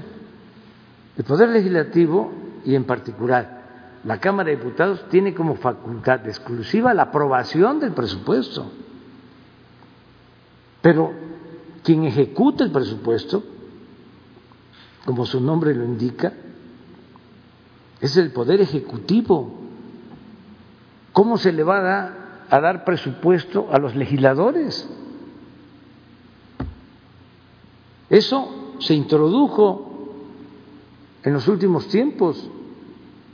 No sucedía. Eso comenzó durante el gobierno de Calderón. Eh, porque ya se aplicaba desde tiempo atrás en el Estado de México, que a los legisladores en el Estado de México les asignan un presupuesto, sobre todo eh, en materiales de construcción, para que ellos puedan ir a una comunidad y entregar materiales de construcción. Eso venía de tiempo atrás, pero no se aplicaba a nivel nacional. Cuando está de gobernador el presidente Peña gobernador del Estado de México, secretario de Finanzas, Luis Videgaray, presidente, Felipe Calderón,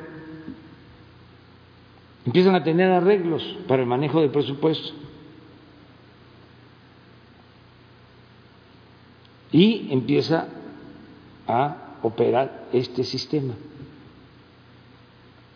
Afortunadamente ya se canceló y ahora pues todo el dinero del presupuesto es para eh, la atención al pueblo. Antes se quedaba en los intermediarios, en los eh, gestores, habían los que se ofrecían eh, como despachos, había en ese argot de la delincuencia de cuello blanco el término de cabilderos, pero era eh, bajar recursos, me acuerdo. Eh, sí, pero era, eh, yo te ayudo o soy especialista en bajar recursos. Es como se decía antes en la... Sí, en la política que decía, me voy a colar. Ya se coló. Pero era, ¿cómo es que dice? Oiga, presidente, y ahorita que hablaba de Luis Videgaray, ¿sí tiene usted conocimiento de que hay la posibilidad de que emitan eh, pues una ficha roja en su contra para buscarlo? En No, vamos a esperar a la fiscalía. Bueno, y en otro, gracias presidente, y en otro tema, el asunto del, eh, hay una eh, disputa que tiene el INE con el Senado de la República en torno a los criterios que emite el Instituto Nacional Electoral para que haya paridad de género en las gubernaturas, eh, en las candidaturas para las gubernaturas de los estados, por supuesto. Entonces, preguntarle, hay algunas senadoras que dicen que ellas no fueron consultadas, que no están de acuerdo con la impugnación al INE, y por otra parte, el, eh, Senado le pide al INE que no legisle. Está este asunto, sobre todo porque dicen que viola la Constitución y ya estamos entrando casi a proceso electoral del próximo año. Y bueno, pues también ayer que vino el senador Monreal eh, nos decía que aclaró el asunto de que no está congelado el tema del, del fuero, de la discusión del fuero. Pues el caso de la participación de las eh, mujeres en las candidaturas para gobernadores en los estados. Si existe esta eh, polémica o esta discrepancia, se puede acudir al Poder Judicial. Yo soy promotor mm, en los hechos de que se eh, amplíen las posibilidades de una mayor participación de mujeres en el gobierno nuestro ya casi estamos a, la mitad y que no les extrañe que pronto haya más mujeres que hombres en el gabinete. Porque cuando fui jefe de gobierno, en el gabinete había más mujeres que hombres. Y eh, salimos bien.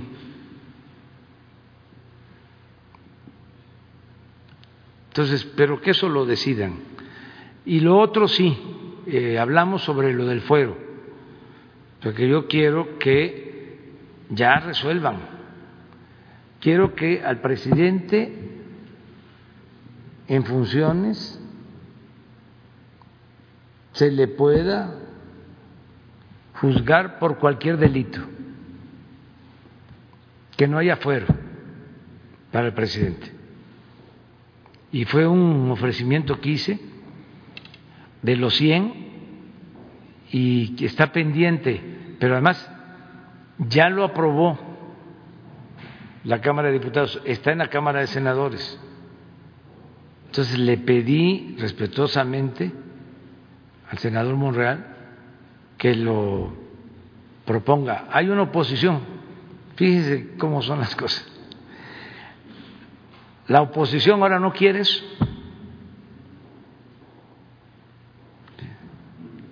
Por lo mismo, están como los de Odebrecht, que a lo mejor están pensando que en cuatro años van a regresar por sus fueros, y que si ya está en la Constitución de que al presidente se le puede juzgar por cualquier delito, si es uno de ellos, pues no va a tener impunidad. Pero debemos de terminar con eso, que lleva siglos. Eso está, bueno, está desde la Constitución de 1856, como 160, 170 años. Entonces, quitar eso sería un gran avance. Muy bien, ¿qué les parece si este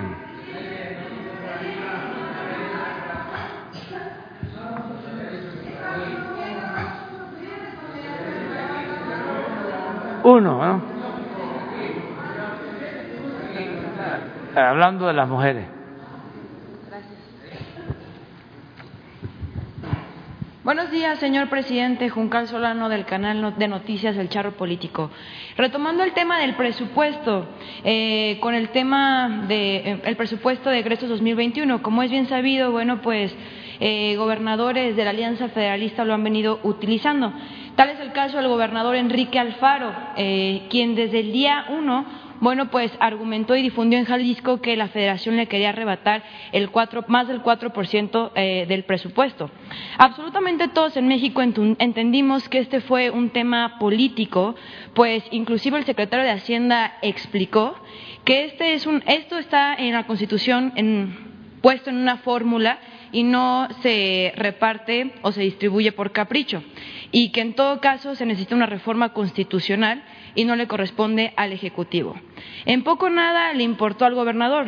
Esto, pues, se ha convertido en un tema politiquero, podría decir yo, que ha llegado a tal límite que incluso el día miércoles intentó amedrentar a los legisladores morenistas del estado de Jalisco que votaron a favor, publicando sus fotografías y acusándolos como responsables de eh, la disminución, así como de traidores a Jalisco por supuestamente obedecer en lugar de dar, eh, en lugar de buscar lo mejor para los jaliscienses, dándoles un ultimátum que si no corregían su actuar y se votaba como lo hicieron en primera instancia, comenzaría en Jalisco a emprender diversas acciones para recuperar lo que, lo, que, lo que le pertenece. Señor presidente, nuestro gobernador no escucha, por eso hoy estoy aquí, para representar a aquellos jaliscienses eh, a los cuales, bueno, Alfaro no quiere escuchar o aquellos que bloquean redes sociales. Eh, que están molestos por diversas medidas eh, que así lo mencionan los jaliscienses, improvisadas, que le, quitó el pan eh, que le quitó el pan de la mesa a miles de comerciantes y que generó un colapso en el transporte público, dejando varados a los más humildes. Hoy más que una pregunta, señor presidente, quisiera pedirle que, nos eh, que no nos deje solos a los jaliscienses, que estamos preocupados por las decisiones y que nos preocupa que el gobernador pueda inclusive eh, buscar romper el pacto federal.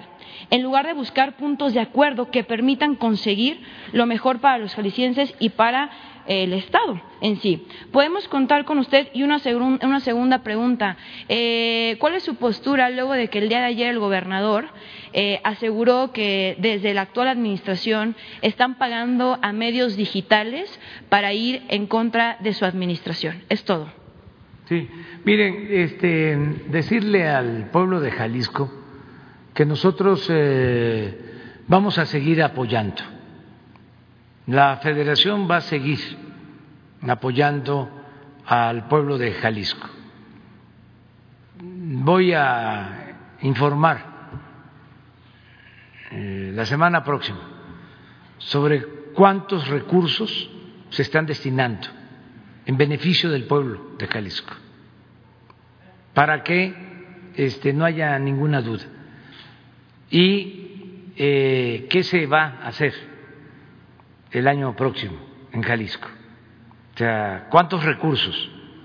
Nada más les eh, informo que este año eh, destinamos solo a la terminación del tren en la zona conurbada de Guadalajara alrededor de 10 mil millones de la federación. No inversión del gobierno del Estado, de la federación. Pero voy a informarles de todo lo que eh, se está invirtiendo. Decirle que eh, a los adultos mayores no les va a faltar en Jalisco sus pensiones, que todas las niñas, niños que voy a dar a conocer cuántos van a seguir recibiendo sus pensiones. Voy a informar cuántas becas se están entregando. Voy a informar cuántos créditos para pequeños empresarios se están entregando en Jalisco. Voy a informar de toda la transferencia de recursos federales al Estado de Jalisco. Y es una obligación que tenemos de atender a todo el pueblo. A mí me eligieron todos los mexicanos. Yo gané en Jalisco. O sea, la gente votó por mí en Jalisco. Entonces, ¿cómo este, voy a darle la espalda al pueblo de Jalisco? En todos lados, en cualquier estado, tengo la obligación de apoyar y no va a haber represalias en ningún caso. Con el gobernador de Jalisco tenemos diferencias porque eh, no estamos eh, de acuerdo en temas. Por ejemplo, este asunto de eh, buscar el que se modifique el pacto federal en lo fiscal. Yo no me opongo, pero no es un asunto que tenga que ver con el presidente. Esto está en la Constitución, en la ley de coordinación fiscal. Lo que procede, en vez de culpar al presidente, es presentar una iniciativa para modificar la ley de coordinación fiscal. Y eso no lo hacen porque han optado nada más por la denuncia para confundir eh, a quienes no tienen todos los elementos, no tienen toda la información y decir de que la federación está dejando sin recursos a los estados. No, es cierto. No debemos nada al gobierno del estado de Jalisco. Se les están entregando sus participaciones federales, lo que por derecho les corresponde. Entonces eso debe de quedar eh, muy claro. ¿Y cuál era la otra pregunta?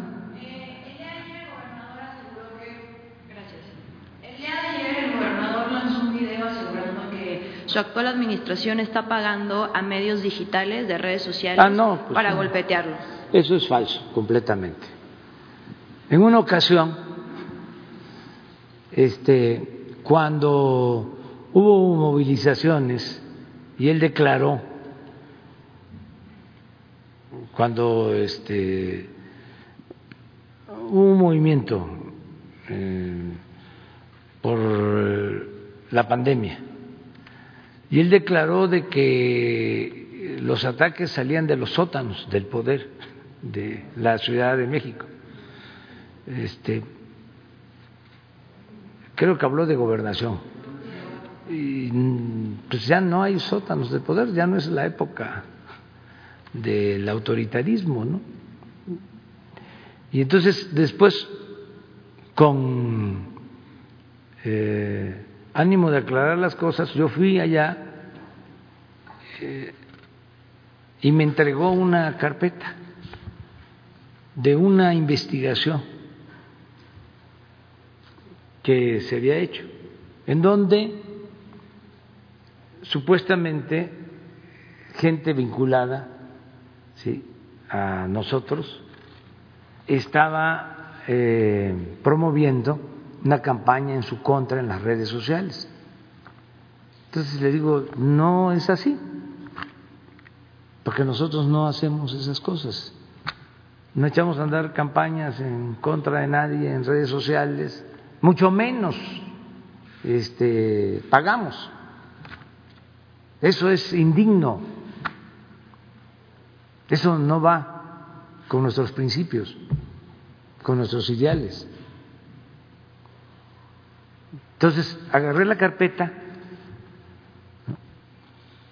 y se la entregué a Asaf, al coordinador de los ayudantes.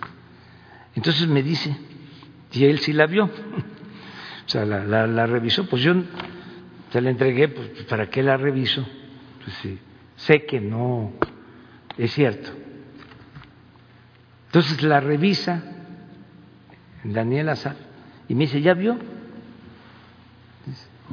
Entonces, en el segundo lugar del organigrama de quienes estaban armando toda la campaña en su contra, estaba una compañera, Jessie, que está aquí en presidencia, conmigo, que es la que me toma los videos, pero que es un alma de Dios, o sea, incapaz. Eh, ustedes van a conocer, bueno, le ofrezco disculpa a Jesse porque lo estoy diciendo, pero tenemos que hacer la vida pública cada vez más pública para que se entienda. Jesse es incapaz, nada más está conmigo, este, y es la que me toma las fotos cuando llega alguien y que este, nos tomamos una foto o un video, la que me graba, cuando estoy aquí, porque cuando estamos en, gira, pues ese es Daniel el que en su teléfono me, me graba cuando quiero mandar un mensaje. Ahora hay esa facilidad. Pero cuando ya vi cómo estaba, incluso Jesús era el jefe de todo el, el operativo y Jesse la segunda.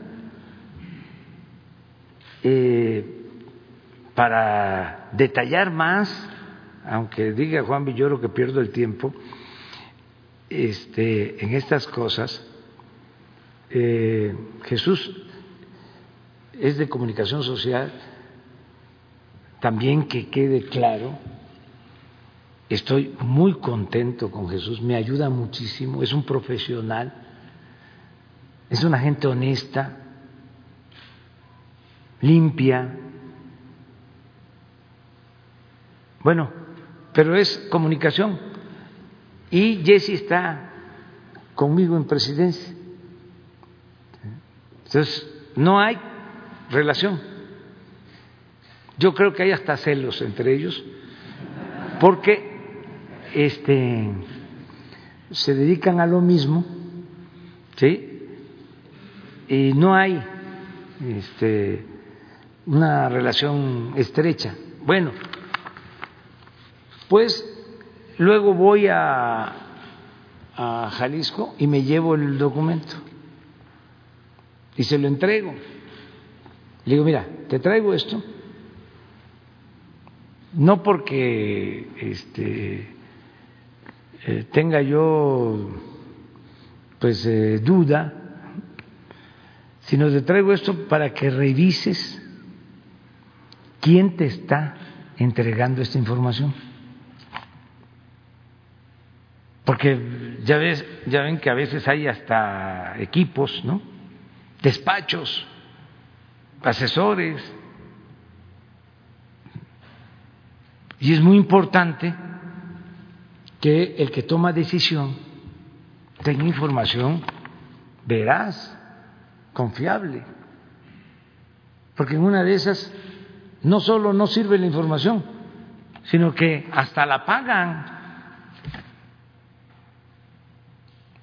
Entonces, con esto creo que queda claro, nosotros no hacemos eso, eh, tampoco es nada personal en contra del gobernador, son diferencias, él tiene una postura, eh, él pertenece a este bloque de eh, conservadores, él este, se lleva muy bien con el líder de la Universidad de Guadalajara, un líder histórico, Padilla.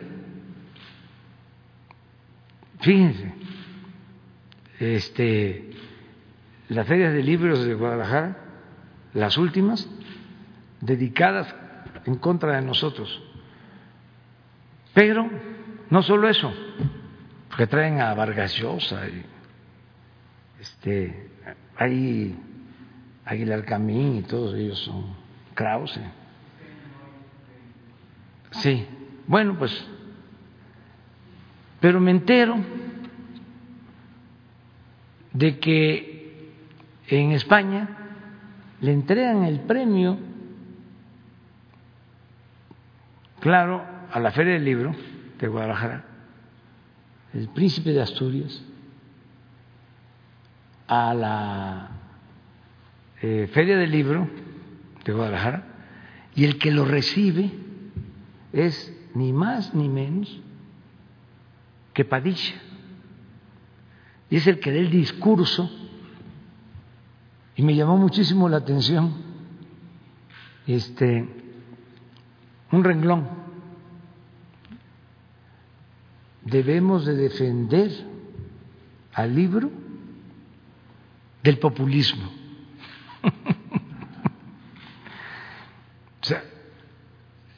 Eh, pero es la decadencia.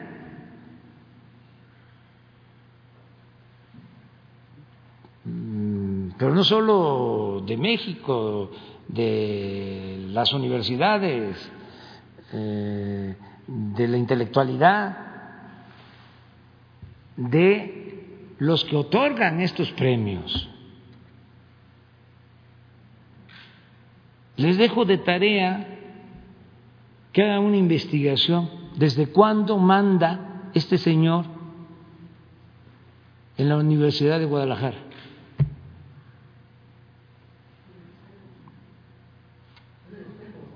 No, la Universidad de Guadalajara. ¿Desde cuándo?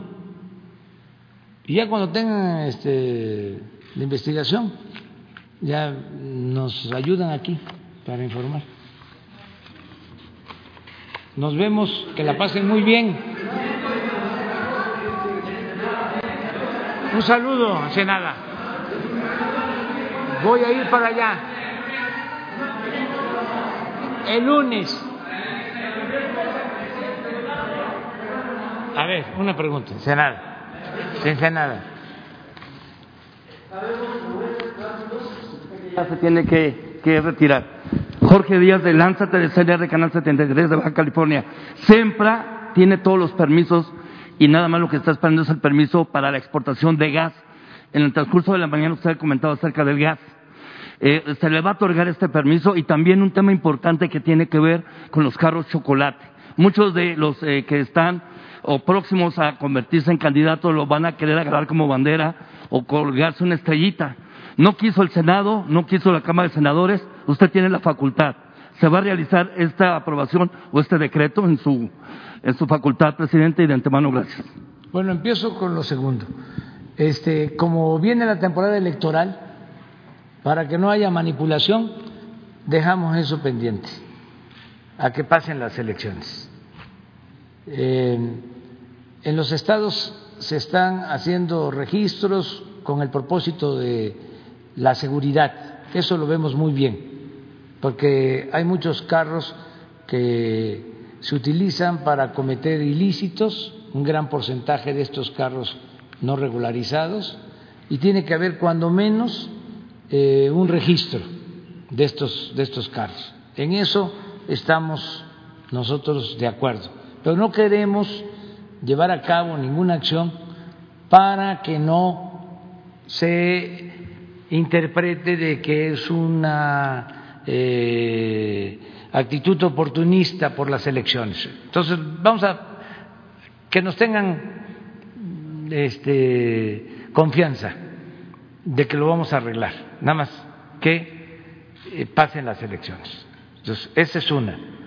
Lo segundo, estamos viendo lo de SEMPRA, porque quieren ellos un permiso, en efecto, que tiene que dar la Secretaría de Energía. Ya se hizo una consulta en Mexicali, en Ensenada, este, que es donde eh, van a, poner esta planta para eh, exportar gas a Asia y a la costa eh, oeste de Estados Unidos. Eh, nosotros eh, no nos oponemos, eh, se puso como condición que se consultara a la gente. La gente en Ensenada aprobó el que se haga esta inversión, son dos mil millones de dólares, y que se ayude a la gente para tener abasto de gas. Ese es un compromiso. Pero no solo eso, con esta empresa se tiene un contrato de la compra de este gas en exceso al que yo hacía referencia. Entonces lo que estamos pidiéndoles es de que ayuden a que podamos eh, reducir el volumen de gas que se compró porque se tiene que estar pagando, es un gasto para la Comisión Federal de Electricidad, y no se utiliza ese gas. Es decir, no uh, hay plantas en toda esa región y compraron gas. Eh, se está llegando a un acuerdo, se va a resolver en estos días. Si la empresa ayuda a la Comisión Federal, a la Hacienda Pública, este, haciéndose cargo de un volumen de gas eh, que compraron las anteriores administraciones o el gobierno anterior, porque fue con eh, Felipe Calderón, digo, con Enrique Peña Nieto, entonces sí podría tenerse, sí podría darse el permiso. O sea, se está llegando a un acuerdo. Pero lo primero aquí este, a destacar es que antes de otorgar el permiso se hizo la consulta, muy distinto a lo que pasó en Mexicali con la planta de cerveza, que no se le consultó al pueblo.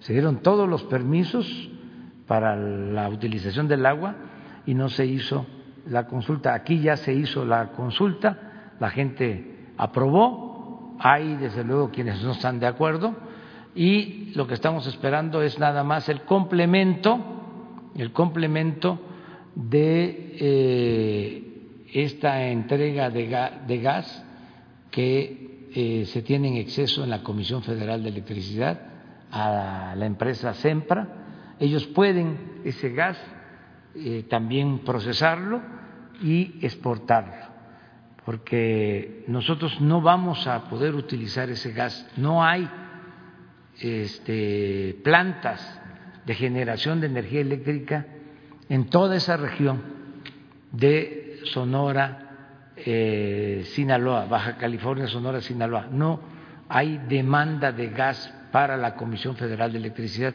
Entonces se compró gas de más. Tendríamos nosotros que hacer eh, una planta también para exportar ese gas ya sea en Topolobampo, eh, ya sea en Mazatlán, pero eh, son dos mil millones de dólares de inversión, de inversión eh, nos llevaría cuatro años. Entonces, sí, mm, dejamos de comprar todo ese gas que no se utiliza, que tenemos que pagar, porque así fueron los contratos, y nos ayudan los de SEMPRA para exportar ese gas mediante esa planta en Ensenada, pues este sí eh, daríamos el permiso. Nos vemos por allá.